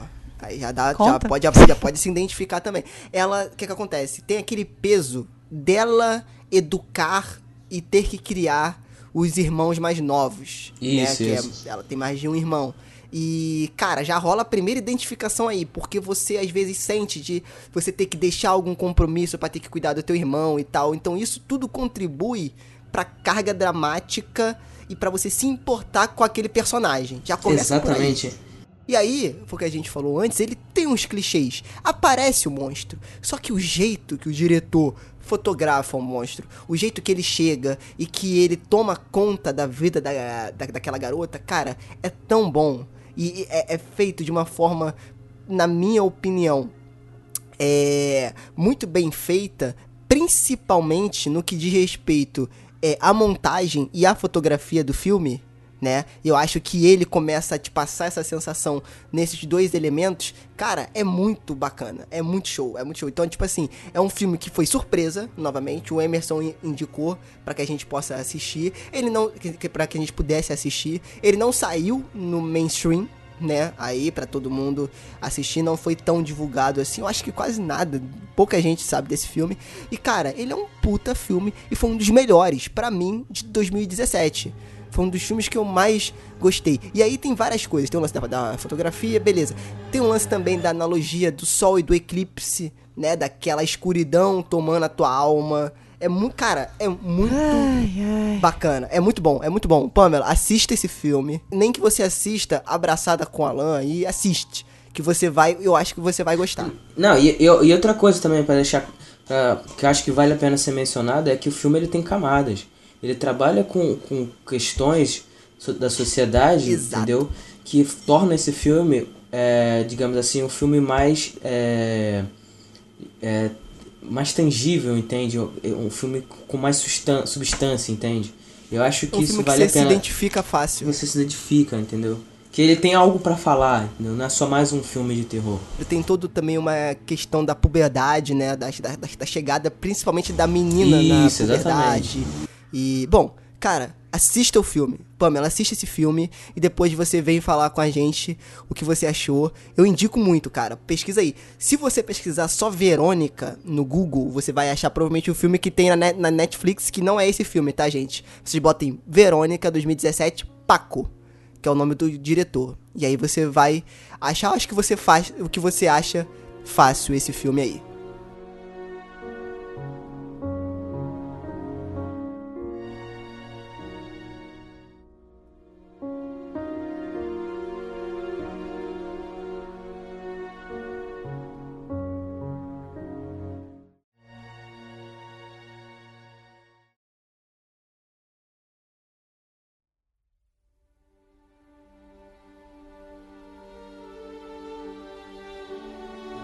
Em 7 de setembro, olha aí, uma data importante pro, pro, pro Brasil, né? Lucas, vamos, quiz agora, nesse momento. Jogo do show do um milhão. Qual é a data que se comemora? Se comemora? Soletrando de novo, soletrando. Bem-vindo ao é- Soletrando. É, hoje tá demais. Qual é a data que se comemora dia 7 de setembro? 5 segundos. Qual é a data que se comemora? Não fez sentido nenhum essa pergunta dele. É, qual é... Não é a data, não? O que que é Ah, não, que é se é o- comemora? Boa. É dia do quê? É verdade, é dia do quê? Nessa data. É, tá- é, é, é, é, como é que é? É, mone, é tá tá de uma perna. a data que se comemora.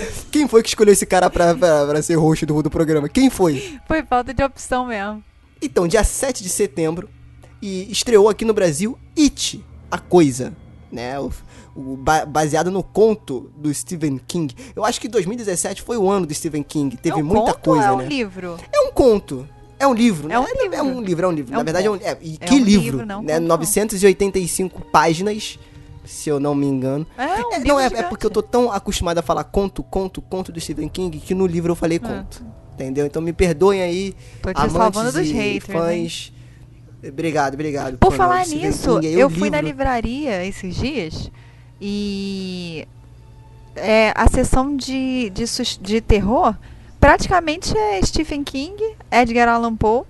Te- é o que eu quero dizer é que tá muito no hype, né? Pô, deve ser por causa dos filmes que tem Tá lançado. É, no- tipo assim, a exato. parte do centro, da, assim, bem na, no- na altura da vista, sabe? É, é. Stephen King e na mesma linha vem o Edgar Allan Poe. Engraçado, né? E, eu- e eu vi também É os, os livros do Demon- Demonologista e um também dos Warren, que eu esqueci o nome. Mas tá muito assim. No hype, né? É Engraçado. no hype, é, então, é por causa dos filmes, por isso que eu tô falando que 2017 foi o, o ano do Stephen King, até agora, foi o ano que teve mais filmes dele, né? E não, não que isso que seja uma coisa boa, né? Mas realmente teve muita coisa é, do Não que seja uma coisa ruim também, né? Não que seja uma coisa ruim. Mas o, o It, cara, ele me deixou meio é, encafifado. Agora eu falei certo. Encafifado. Por quê? Não que eu esperava um filme de terrorzão. Porque eu li o livro, né? Não. Eu vou deixar claro que não acabei. Eu ainda tô na metade do que acontece com eles adulto. Mas eu li o que esse filme foi. Que é a fase deles criança né? E cara, é engraçado que, claro, no livro tem a construção dos personagens, você é uma coisa mais cadenciada, então você consegue ter uma imersão até melhor, né? No, no, no, no livro. Já que o Emerson não tá aparecendo. Não É, tá é, é uma é imersão. Caraca, hoje tá difícil essa. Só letrando. Uma imersão melhor no livro, né? E por conta da construção e tal. E no filme eu senti falta disso, cara. Eu acho que ele construiu muito bem os personagens, né, do filme, os personagens. Só que na hora dele apresentar o toque, porque assim, gente, pra você que não leu o livro, eu vou dar, não é spoiler, mas pode ser uma coisa que brocha um pouquinho. Não é um livro de terror, tá? Não é um livro totalmente de terror. It é um livro de aventura, é um livro de superação. Então, o terror, é como a gente falou nesses outros filmes, ele é um background para aquilo que tá acontecendo. E assim, é- é- eu, eu senti isso no filme, eu achei legal. Só que na hora que eles sentiam medo, eu não sentia, eu- eu não, eu não, não conseguia passar o medo pra mim e eu me senti realmente preocupado com aquelas crianças. E tipo assim, eu Tadinho das comecei a ler o livro. Sérgio, coitado do teu filho. Não, é, mas ali no filme, né? E eu, e eu senti que, assim, eu comecei a ler o livro depois que eu vi o filme. E, assim, eu já sabia mais ou menos o que ia acontecer. E eu me importei mais no livro do que no filme. E aí que tá, é, é- é- fica nessa coisa, né? Eu acho que o filme começa muito bem, só que durante o filme, ele começa a ficar uma coisa, de novo, clichê e caindo naqueles mesmos sustos que você já sabe que vai acontecer. Claro que o It tem essa parada de superação do medo, etc, etc, de você evoluir junto com os personagens, ou seja, você vai deixando de sentir medo conforme eles vão enfrentando aquilo, né? Só que pra mim não teve essa, essa, essa evolução. Eu não senti medo desde o começo. Entendeu? Mas assim, a fidelidade do livro foi bem próxima e eu achei isso bem bacana. Eu não sei, você viu o filme, ô, ô, Lucas? Eu não sei se você sentiu o mesmo que eu senti, cara. Cara, eu só vi a primeira. Eu só vi o começo do filme. Eu não consegui. Eu tive que parar na hora e não consegui ver o resto do filme. Mas, pô, pela, pela, pelo trecho do filme que eu consegui ver, cara, eu achava que. Eu não esperava isso, essa sua opinião, não. Porque logo na primeira cena do filme, eu já meio que fiquei impressionado. Eu falei assim, ué, eles vão, vão seguir por esse caminho, entende? Então meio que parece que eles sugeriram que iam para um lado e depois foram para o outro. Mas eu acho que no caso do, do, do It, ele tem essa pegada que, que a galera tá falando muito a respeito de que é um filme terror infanto-juvenil, entende? Que é, um, que é um tipo de terror que crianças podem assistir e que ele trabalha muito a questão, como você, como você bem já falou, é, questão de amizade, de aventura, tem um pouco de romance, Exato. tem um pouco de todo tipo de gênero ali incluído no filme para fazer uma, um- É um, uma história é um, é um. Stranger Things. Basicamente é um Stranger Things. A primeira parte é mais ou menos Então, isso. mas eu acho entendeu? que se ele tem o, o terror ali como, como sendo um elemento para fazer com que o, com que a trama, com que o enredo ele, ele transcorra, ele siga para algum lugar, ele cresça, ele entregue alguma coisa. E por mais que o filme não seja o tempo todo isso, e ele seja um bom filme, eu acho que funciona bem, entendeu? Essa mistura de gêneros, que é algo que a gente está começando a ver é, cada vez mais comum, principalmente no, no, no, main, no mainstream. Porque realmente, se você for só focar em alguma coisa, como a gente já mencionou nesse episódio, é, ca- ficar repetindo formas, enfim, vai acabar caindo na monotonia, entende? Eu acho que o filme pode ter que é, ter a intenção de seguir por, por essa linha. Inclusive, é claro, trazendo aquele, aquele sentimento oitentista, saca? Aquela vibe anos 80, daquele, daqueles filmes bem é, clássicos. Que tá né? na, na, na, na moda agora, né? Eles, eles até na que pegaram agora. uma. Eles, eles pegaram uma, uma boa tendência aí, né? E falaram, ah, Stranger Things tá aí, vamos aproveitar. Se bem que eu acho que a ideia do It deve ter vindo antes da ideia do Stranger Things, com certeza. Né? Não sei. Eles não vão pensar. até- Ah, Ah, com certeza, Things, porque vamos, vamos, vamos fazer o, fi- o filme do It. Claro que Porque não. se trata de um remake, A né? produção de um filme é, é longa pra Não, caramba. gente, mas não é assim. Eles. É uma coisa influencia a outra também, né, gente? Porque o- assim como a gente vê a tendência dos super-heróis, eles vão vendo que dá certo Exato. e às vezes Isso no eu meio da falar, é. produção do filme eles mudam a mudam a estratégia de venda e de e a montagem do filme para que seja mais bem recebido Mas de então, acordo se com você a for tendência. indicar o né? It pra outra pessoa, não indique como terror. Indique como um filme de aventura, né? Com elementos de terror. Porque, assim, novamente, o trailer é vendido como se fosse um filme de terror. E, só terror, entendeu? E não é, é totalmente diferente. É um filme de aventura. Entendeu? É como, como o Stranger Things. Eu vejo gente falando que filmes como Stranger Things fosse um ícone do terror e pra mim não é nem de assim, ele arranha em elementos cruciais ali que eu acho bem legal assim. Mas assim, não é terror, né, gente? Não é terror, assim, é uma aventura, né, cara? E com elementos de terror e suspense e mistério, mas não é terror, terror, né? Entendi. Então eu acho que o It, ele vai pela mesma linha. Mas eu acho que é um filme que deve ser assistido sim, porque ele é bem melhor do que o, o, o, o- o telefilme lá antigo, né? É, ele é bem melhor, 1991, assim, como filme. Ele é, mais, ele é mais consistente como filme e é mais fiel à obra também do Stephen King.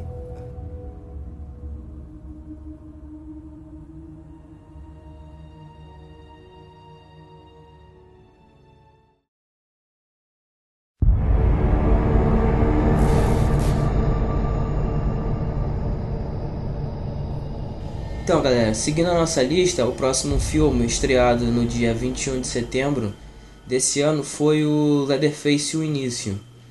Que, Opa, esse aí é bom de falar. pois é, que ele é o prequel, né, do, do clássico lá do... De que ano mesmo? 1980 e... 1900 e lá vai pedrada. Pois é. Que é o Massacre da Serra Elétrica. E. Cara, o que falar desse filme? Eu até cheguei a comentar contigo em off. Que falar desse filme que mal chegou e eu considero pacas. Pois é, porque. Eu não sei se eu gostei, eu não sei se eu não gostei, entende? É, é, é difícil de falar. Porque assim. Quando você pega e- faz um filme pra você construir o personagem ícone, e aí pra você fazer isso você tem que humanizá-lo, você tem que quebrar, sei lá, paradigmas, coisas que já foram é, instituídas, entende? É meio complicado, você tem que tomar muito cuidado. E, e aí esse filme, entende? Ele segue. Eu vejo, eu vi nele algumas referências de clássicos, mas também vi, também vi nele algumas coisas assim que me deixaram com um pé atrás, entende? O que, que, tu, que, que tu achou? Eu vou te falar cara? uma parada. Eu, sinceramente, o último remake de um personagem icônico do terror que eu me amarrei, que eu puxo o saco mesmo, e é um dos meus diretores preferidos, é o Halloween do Rob Zombie, né? Que, cara, eu achei sensacional. Porque ele constrói tudo aquilo ali, é... realmente você aceita que aquilo aconteceu com uma pessoa, ele tem aquelas limitações e ele faz aquilo e o porquê que ele faz aquilo daquele jeito, você aceita isso tudo.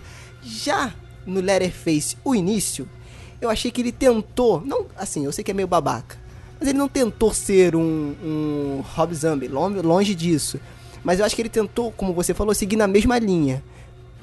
Que tem que ser, né, de, de, de certa forma, trazer ele pra humanidade, né, e ir desconstruindo ele. Eu achei, achei que, beleza, tem um plot twist legal, que você acha que ele é um personagem, no final ele é outro, eu fui idiota e caí nesse É, plot isso é twist verdade. É, tá? eu percebi. Eu caí É nisso. interessante. eu achei legal. Mas, cara, tem certas coisas no filme e roteiro mesmo que deixa ele bem fraquinho. Assim. Porque Uhum. o primeiro lá, o The Texas Chainsaw Massacre, Massacre, sei lá. Como é que é em inglês, Pamela? ah, você que filho, é. você que terminou o inglês aí, não joga essa pica pra mim, não. É verdade, mas eu, mas eu, eu não, não, não sei falar massacre em inglês, tá bom, gente? O massacre da Serra Massacre. Elétrica em inglês aí. Massacre. Massacre, valeu, senhor Lucas, é, americano. E ele, é, ele foi, o, o primeiro é de 74, faz um tempinho, um tempinho pequeno, né? E assim, cara, não tinha muito o que você entender, eram jovens que se perderam no, no- no- no deserto lá, encontraram uma casa e essa casa tem um bando de maluco. É isso, entendeu? Esse filme teve que explicar, entre aspas, o porquê, entre aspas também, que eles são malucos, né? Dá uma motivação para eles estarem fazendo aquilo ali, etc, etc, etc. Eu não comprei, entendeu? Eu achei, de novo, a intenção legal. É porque eu, eu, eu, eu achei muito Halloween. Dele tá num hospício, daquilo ter que influenciar ele, dele ser separado da família, etc, etc, etc. Entendeu? Então eu achei muito eu achei uma semelhança muito grande com o Halloween que o Rob Zombie fez. E aí já me deu um certo. Eu já não gostei tanto, E, entendeu? Eu não sei francamente, não tem como você criar empatia por aquela galera, né, cara? Porra, só tem maluco. Só tem Não, filho da bem. mãe no filme. Tudo bem. Acho que a única pessoa, assim, boazinha do filme é a coitada da garota que é sequestrada lá. Mas, porra, só isso, cara. Porque de resto, só tem bicho ruim. Aí fica difícil você se conectar com algum personagem no filme. Eu acho que meio que isso te Pô, tira cara, do, do filme, saca? Mas o Michael Myers, cara, você não se conecta, mas você entende o porquê que ele faz aquilo ali. Entendeu? Não, e sim, ele com certeza. humaniza de uma forma que você aceita o que ele tá fazendo aquilo ali. E você aceita o porquê que ele é meio que imortal, entre aspas. E ele constrói isso no filme. E isso é legal. Não é um filme perfeito, mas ele constrói muito bem. Entendeu? Então eu acho que ele tentou seguir a mesma linha. Se você perceber, hospício, separado da família, entendeu? Eles te, ele cria uma semelhança e, pô, são ícones de, diferentes, de épocas Sim, mas, mas no diferentes. caso do. Mas no caso do Halloween, você tem aí a, a Laurie, né? Interpretada pela Jamie Lee Curtis, que você consegue se conectar com ela, entende? Você tem Sim. a visão dela das coisas. Diferente desse filme. Sim, é verdade, é verdade. Mas mesmo, mas mesmo assim, em relação ao ícone, né, que é a entidade Letterface, Letterface é, cara, eu não consegui aceitar e falar, ah, agora eu entendi porque que ele é um maluco doido que fica rodando a serra, a serra elétrica pra cima e correndo atrás dos outros que nem um, um doente mental imparável, entendeu? Não aceitei, sei lá, não, não, não desceu pra mim o que ele construiu. Mas assim, pra quem nunca viu e não conhece, pode Passa, ser acho que passa. passa. Pode ser que passe, mas eu acho difícil, assim, pra quem gosta. Porque quem gosta realmente de filme de terror conhece o Massacre da Serra Elétrica e conhece a figura do Ah, Leatherface. com certeza, com certeza. Então eu acho que hum, não vai engolir, não vai engolir muito essa trajetória que eles deram pra ele.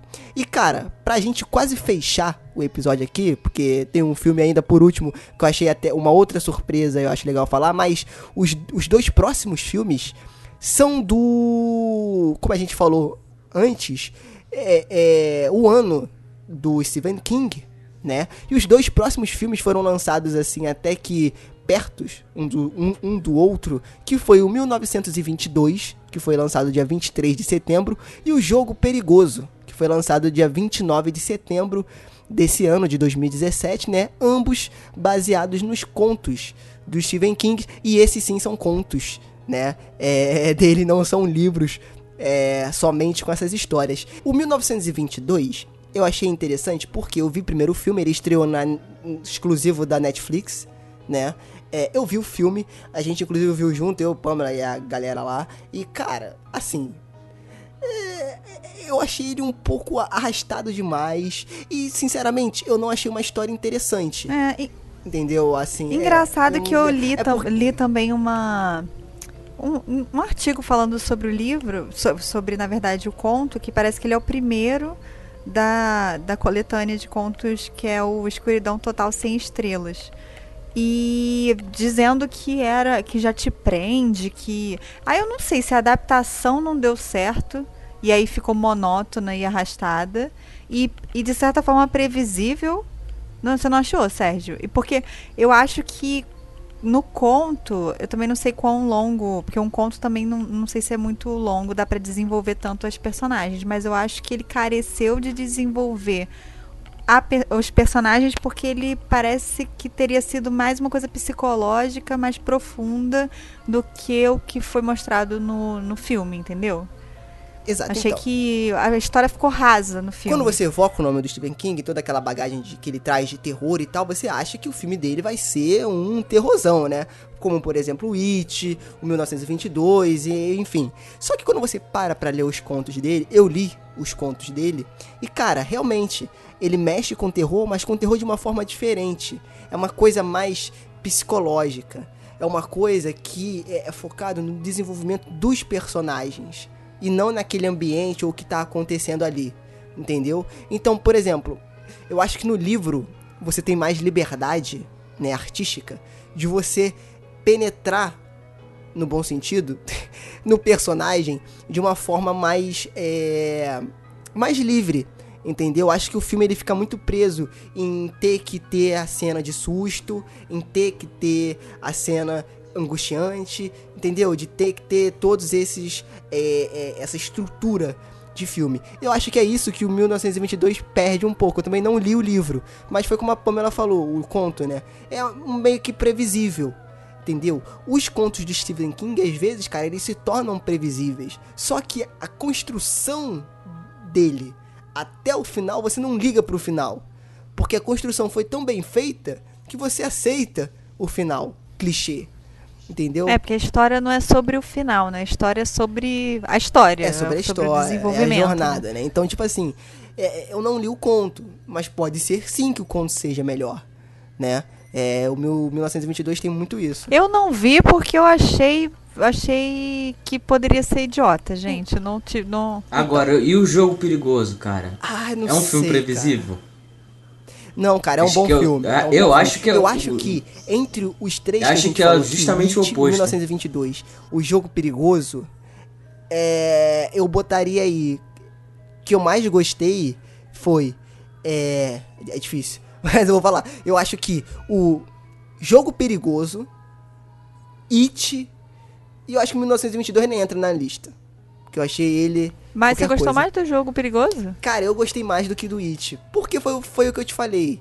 Eu acho que se eu assistir o It novamente, eu vá gostar mais, porque eu li o conto agora, né? E assim, depois de ler o conto. O conto não, o livro. O livro. E depois de que eu li o livro. Tô acabando de ler o livro ainda, né? Mas assim, ele é bem fiel. é, pelo menos esse começo. Ao, o filme é bem fiel ao, ao livro, né? Então, tipo assim, eu acho que se eu ver o filme novamente, eu possa mudar de opinião. Mas o jogo perigoso, ele tem o que. Porque qual foi o problema do jogo perigoso pra mim? Eu já sabia mais ou menos o plot ao assistir o filme.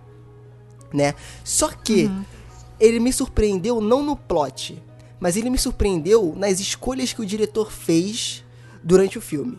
E isso eu achei legal, que eu não sei se tem no conto, que eu também não li o conto, só vi o filme. Então, por exemplo, tem uma cena lá que ela vai sair, ela vai tentar sair da cama de uma forma um pouco radical. Cara, essa cena é a Putz, cena que me deu mais agonia Muito foda essa cena. todos os filmes que eu assisti esse ano. Foi essa cena. Cara, porque, primeiro, que a maquiagem da cena é sensacional. Eu não sei se aquilo foi feito di- digitalmente, mas pareceu pra mim que foi a maquiagem, né?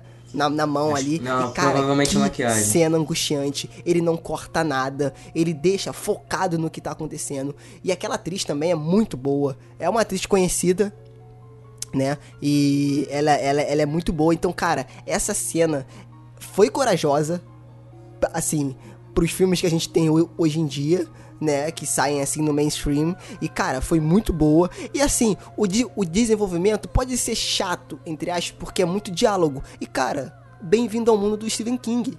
Os contos e os livros de Stephen King são baseados em diálogo, em desenvolvimento de personagem. Então, mais uma vez, você vai esperando ver um filme de terror, sangue, tripas e ossos e não é. É o desenvolvimento do personagem, é a questão psicológica, é as decisões que ele tomam que conflitam com a tua vida e aí sim dá o medo de que isso pode acontecer na vida real ou que você pode ter a mesma atitude. Entendeu? Então, assim, eu acho que o jogo perigoso, por mais que ele tenha sofrido críticas, né, não tão positivas, eu gostei, cara. Eu achei bem legal. A, a ideia do filme é uma ideia diferente, né? Saída da cabeça do Stephen King e que foi bem executada, assim, na minha opinião, no cinema. Eu também achei, cara. Eu achei que, assim, a, cons- a construção das, da- das cenas, entende? Tipo, o, o tempo que elas levam e, assim, em vez de revelar tudo de uma vez, vai contando fragmentos da história, entendeu? Dependendo da situação. Muito bom também. E, a- e o visual também é muito bom. tem- é- é, não spoilando, mas tem um- um- uma questão ali do de um eclipse e tal. E aí, cara, você trabalhar com essa questão do, do- da luz, da sombra e o vermelho também tá muito presente É, no filme. Exato, é. Cara, E eu isso aí ach- eu achei isso aí muito com- bom. Isso aí com- conversa muito bem com o roteiro do filme também. Não, e, e é bem interessante porque essa questão das cores, ela, ela trabalha muito com a relação de sentimento, entende? Então, o que o personagem tá sentindo ali no filme é, tá totalmente ligado às cores, entendeu? A luz, a sombra, o preto, o branco. Então, cara, eu acho que, que isso, essa, essa sensibilidade em trabalhar com esses elementos no filme foi muito acertado, entende? E cria todo uma, um clima, uma imersão muito, inter, muito interessante. Exato. E, E assim, ele foi- fora que o, o filme ele é uma coisa que você não espera. Sim, sim. Não, mais ou menos. Mais ou menos, Não, né? cara, aqui, o começo do filme você fala, ah, beleza, já sei o que vai acontecer. Aí do nada, pum, acontece aquela parada e tu, ué, que porra é que vai acontecer agora? E aí muda tudo, entende? E aí o, o, o, o, o, filme ele entra em uma outra, uma outra proposta. Acho esse- isso bem interessante. Entendi. Pra eu te, pra te sem animar um pouquinho, nada. sabe quem dirigiu o filme? Mike Flanagan. Mentira! É, ele sim, senhora. Ah, agora já me deu mais uma vontadinha. Assista, eu acho, eu acho que você vai gostar. Eu acho que você vai gostar sim. Tá bom, não tem medo não, né? Dá pra assistir sozinho? Dá, dá, dá, de boa. E pra fechar o ano, né? Pra fechar o ano aqui, pra mim, com chave de prata indo pra ouro, né? Quase lá. Foi um filme que eu acho que só eu vi, eu e o Emerson, só que o Emerson não tá aqui por conta de alguns probleminhas, é, ele não tá aqui, mas foi um filme que eu gostei bastante, que é um filme chamado Slumber, né? Ele estreou dia 1 de dezembro. O Slumber, do que se trata esse filme? Esse filme se trata também, ele é baseado numa história real, né? Só que eles dão um peso dramático maior aí, de uma família que é, todos os o- as pessoas dessa família sofriam de sonambulismo, né? E a história é focada na doutora, na, na, na- na protagonista, que ela é uma médica que estuda as doenças do sono, e ela passou por uma experiência, quando mais nova, que o seu irmão se matou por conta do sonambulismo, né? É, ele brinca muito com aquela questão do da paralisia do sono, né? Então ele usa esses dois elementos, tanto a paralisia do sono como o sonambulismo, e cara, é bizarríssimo o que acontece. O final do filme eu achei meio previsível também. É, algumas coisas assim eu não gostei, mas eu acho que no saldo final vale a pena assistir porque é uma experiência diferente. Entendeu? Então você vai acompanhando, assim, e, e- e eu e, e conversa muito comigo que quando eu era criança, eu era meio sonâmbulo. Teve uma vez que eu fui parar na portaria, né? da- do meu prédio. Eu era criança. Caraca! É. E não me pergunte como eu saí de casa. Exato. E eu tava na portaria e a, mi- a minha mãe que conta, eu não sei.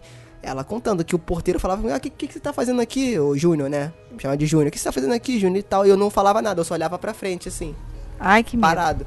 E aí ele chamou a minha mãe. Aí minha mãe foi lá na portaria me. me Gente, eu ia ter um buscar. treco se eu encontrasse com Exato. você.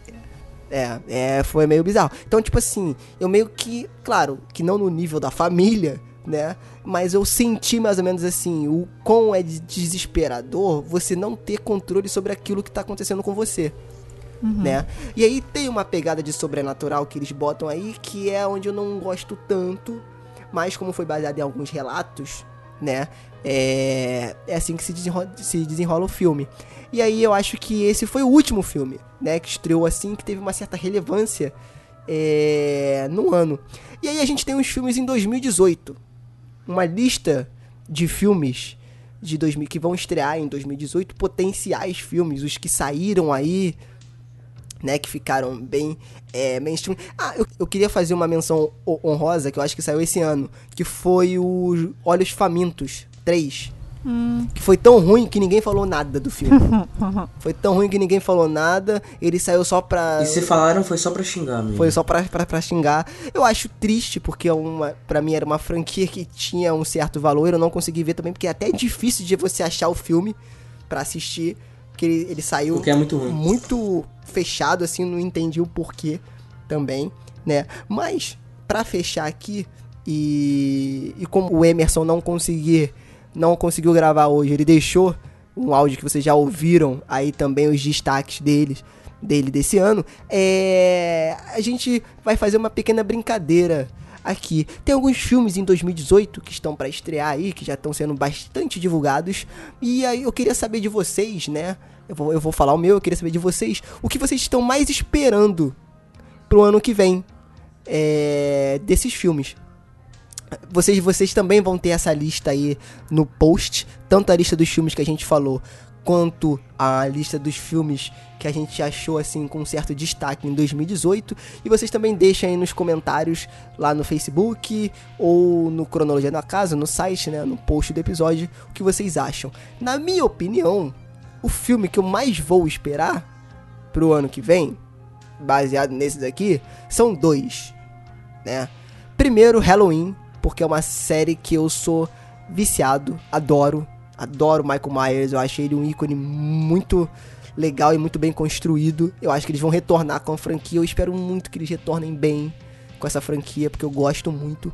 Mas, é, tirando o, o meu coraçãozinho, o que eu espero mesmo é o Quiet Place, cara Putz, eu ia falar esse. Que veio com o nome, eu acho que um lugar silencioso ou algo do tipo. Qual que é esse? Eu não lembro da. Qual é a sinopse desse? Que o, plo- É um lugar que silencioso. o trailer do filme são pessoas que não podem fazer nenhum tipo de barulho numa certa cidade. Se eles fizerem um barulho, alguma coisa. Ah, parece maneiro. Quer- tô que- é, acho que eu já vi o, o trailer desse.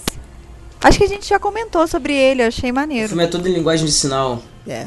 Esse é um filme que me chamou bastante atenção e eu vou esperar pro ano que vem. E você, Lucas? O que, que você espera aí, cara, pro ano que vem? que você acha que vai ser Então, legal? além desse filme que eu ia falar, Serginho Robô, um outro filme que eu tô, que eu tô, que eu tô bem curioso pra assistir é o Winchester. Cara, Ouviram falar? O caso dessa mansão é sensacional. Uma indicação que eu vou dar aqui de um podcast que falou muito bem desse tema e é um podcast dramatizado. É um cara só que ele fala e ele dramatiza ele todo o podcast contando a história, né, de alguma coisa, que é o Escriba Café.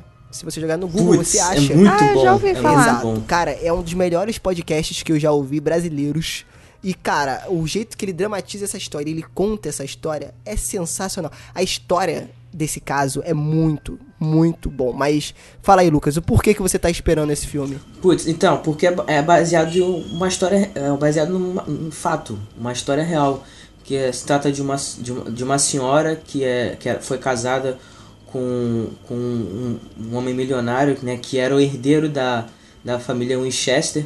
Para quem não sabe, a Winchester foi aquela grande fabricante de armas americanas, principalmente é, rifles e, e revólveres, e que ela diz que é, depois da morte do marido, ela passou a ser perseguida pelos espíritos das pessoas que morreram por conta das armas que a, que, que a família do, do, do, do falecido marido dela construíam. E aí, para ela poder se proteger desses espíritos, ela começou a construir cômodos na casa de forma que esses, esses cômodos não levassem a lugar nenhum. E que de- dessa, maneira ele- eles iam, ela conseguiria meio que despistá-los, né? Fazendo construindo um labirinto. E essa casa realmente existe, cara. É Existe, você pode visitá-la hoje em dia, Pamela. Então, se você quiser ir na cidade e visitar a Pamela. Eu não vou nem que me paguem. exato. Cara, é muito bom. É, isso- porque você olha, cara, tem portas, tem portas na parede indo pra lugar algum, entende? Você te- você vai seguindo um corredor que dá uma janela que não tem, é uma parede do outro lado, não tem, não tem por que ter janela. Cara, é uma história muito, Muito interessante. bacana. Só esse filme que você espera? Então, eu ia falar do A Quiet Place também, mas aí tu, tu roubou meu filme. Não, eu tô, eu tô esperando com, com medo, não é nem, nem bom, é o Predador. Que é aquela questão de novo, retomando franquia. Estão dizendo que vai ser um. que vai ser um, um- que não vai ser remake, vai ser uma continuação, enfim, Que vão já, já tô retornar as preocupado. origens, a essência do filme. Que Mentira. isso, gente? Foi a mesma coisa que falaram do Alien Covenant. Eu não vi, eu já acho ruim. Olha aí, ó. olha aí a internet. Aí eu falei assim da internet, não vi, já acho ruim. É isso. E você, Pamela? O que você espera aí de 2018 dessa lista maravilhosa? Ó, eu, eu já, eu, eu já falo aqui, ó. Ah, gente, eu não tô esperando É, é, nada. eu Fala. já falo aqui que o Lucas trapaceou botando X-Men Novos Mutantes aqui. que isso é uma É. puta enganação. Não vai ser terror nada. Vai ser aventurinha de criança, adolescente, vai ser terror nada. É só pra vender, porque tava no hype do It, dessas coisas todas, do Stranger Things. É isso aí. Já falo isso. Mas você, Pamela, não espera Ah. Cara, nada. eu acho que. Você que, você que único- iniciou esse podcast num momento tão autoajuda, É, divulgando o gente. seu livro que Mas você é vai porque lançar. a gente tem que. a gente tem que baixar as expectativas pra depois o resultado não ser tão decepcionante. Entendi. E, né, mas na verdade, olha, a freira vai ser uma bosta. Também. Já, Já é. sei. Esse. O único que talvez. se- Acho que esse Os Estranhos 2. Eu ainda não consegui ver Os Estranhos o primeiro, Veja. mas parece ser Veja bom. pra É ontem, muito bom, muito muito bom. bom. Muito. Pois bom. é, parece ser bom. Eu acho que eu já procurei algumas vezes pra ver, e, enfim, acho que eu acho que eu confundi com os suspeitos, que não tem nada a ver, sei Tem lá. na Netflix. E não vi, mas eu então, os estranhos, os estranhos Um primeiro? tem, aham. Ah, então eu quero ver. E acho que o Slenderman vai ser bom. Acho que o Slenderman vai ser bom. Ou não. Eu espero, na verdade, eu espero que ele Agora seja que eu vi aqui, a partícula de Deus, Cloverfield. Meu Deus do céu. bom. Que, que diabo é isso, gente? Eu, vi- eu vi Cloverfield, aí me deu uma nostalgia, vocês sabem, né? Mas aí eu não. Mas não Exato. tem nada a ver, eu acho. Não, cara, eu acho que vai ser continuação do Rua 10. Eu, eu já ia falar isso, eu já Mas ia falar tem a isso. ver com, com o É o astronauta. terceiro, é o terceiro Não, é, filme do ver com universo. invasão espacial, né? Então vai virar Independence Day de fato, né? Então, o que, que acontece? O universo Cloverfield, eles são vários filmes que são totalmente diferentes entre si, mas que eles têm uma conexão, entende? Entendi. É tipo um beleza, universo expandido, saca? Beleza. E aí, pelo que eu li a respeito, pelo que eu li a respeito, o Partícula de Deus vai ser um, vai ser, vai se passar antes do Cloverfield, o, o monstro, entende? Aham. Vai ser um- meio que um prequel. Quando o E aí monstro não vindo, sei, vai ser cara. o bicho vindo. Igual o meme do bicho vindo, é isso? É, então, não sei, é difícil saber porque o, o, o Cloverfield é, Ru- Rua 10, ele foi uma parada, tipo, totalmente diferente. Ninguém esperava por aquele filme. E aí, né, não dá, não dá pra saber. Também saiu Aham. pouca coisa sobre o filme. É, não sei. Eu acho que vai ser. Acho que vai ser ruim, esse A Partícula de Deus. Então, gente, eu, eu tô vendo essa lista aqui, claro que. É, eu acho que com certeza, como esse ano, vão vir surpresas. Eu acho que com certeza. Não é, não, Vai. assim, é, eu acho meio que com certeza. Sabe quando você acha meio que Hum. você tem certeza? Porque é todo ano é assim. Vão surgir surpresas, como Bottom of the Ah, World, sim. como Verônica. E, e a gente não tem nenhum aqui que, não é, que é estrangeiro, né? Isso aqui Exato, tudo é exato. Hollywood, é, né? o que tá previsto aí, tipo assim, esses outros filmes eles saem assim do nada. É, foi o que até o, o Emerson falou, às vezes nem são divulgados e a gente tem que achar É. e catar. Então, assim, cara, é bem triste. Essa lista de, de 2018 é meio triste, assim, porque parece que a gente tá pisando no que a gente já sabe e não tem nenhuma novidade. Mas eu tenho esperança. Eu acho que eu tenho esperança que 2018 tomara que seja um ano melhor do que 2017, pelo menos pra nós amantes de filmes de terror da sétima arte sangrenta aí, né? Mas 2017 foi bom, Sérgio. Seja otimista. É, eu achei 2016 melhor. ah, foi bom, gente. É, não, foi bom. Que é. Isso, otimista. teve o Get Out.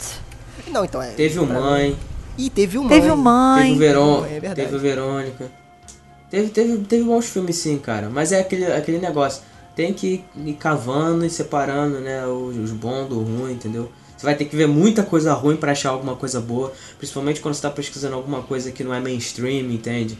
Que é alternativo, que é independente. Tipo a é geladeira do, estrangeiro. do demônio, como é que é? Exato. A geladeira Exatamente. diabólica.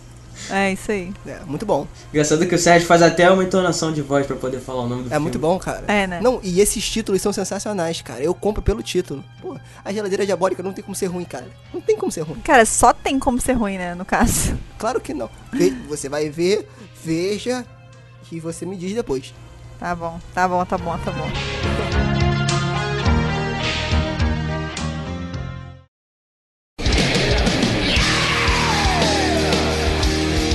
É isso, gente. É, a gente já falou muito aqui, falou bastante coisa. É, antes da, da gente encerrar, eu quero pedir mais uma vez que você entre lá na nossa página no Facebook, né? Frequência Fantasma. É, curta a página, porque lá todo episódio que sai a gente bota lá. E se você quiser comentar lá no episódio, nós vamos responder o seu comentário com sugestão, crítica, xingamentos, o que você quiser é, falar, pode falar lá no Facebook. Nós temos também o Twitter do Frequência Fantasma, que é o ar- é, arroba né, que se usa no Twitter. Caraca, olha, vai. Ih, Olha, essa véi. pessoa tá sabendo. Olha aí, olha aí. É um internauta. Vê, Como é Maria. que eu tô? Eu sou um novo internauta. É. O arroba Fantasma, né? Então você é, nos segue lá também. E, cara, esse ano de 2018, a gente tá planejando algumas coisas pro Frequência, até porque o ano de 2017 foi um ano de descobrimento, né? Eu acho que a gente veio que ainda tá tentando achar um formato legal. A gente su- surgiu meio que no meio do ano, né?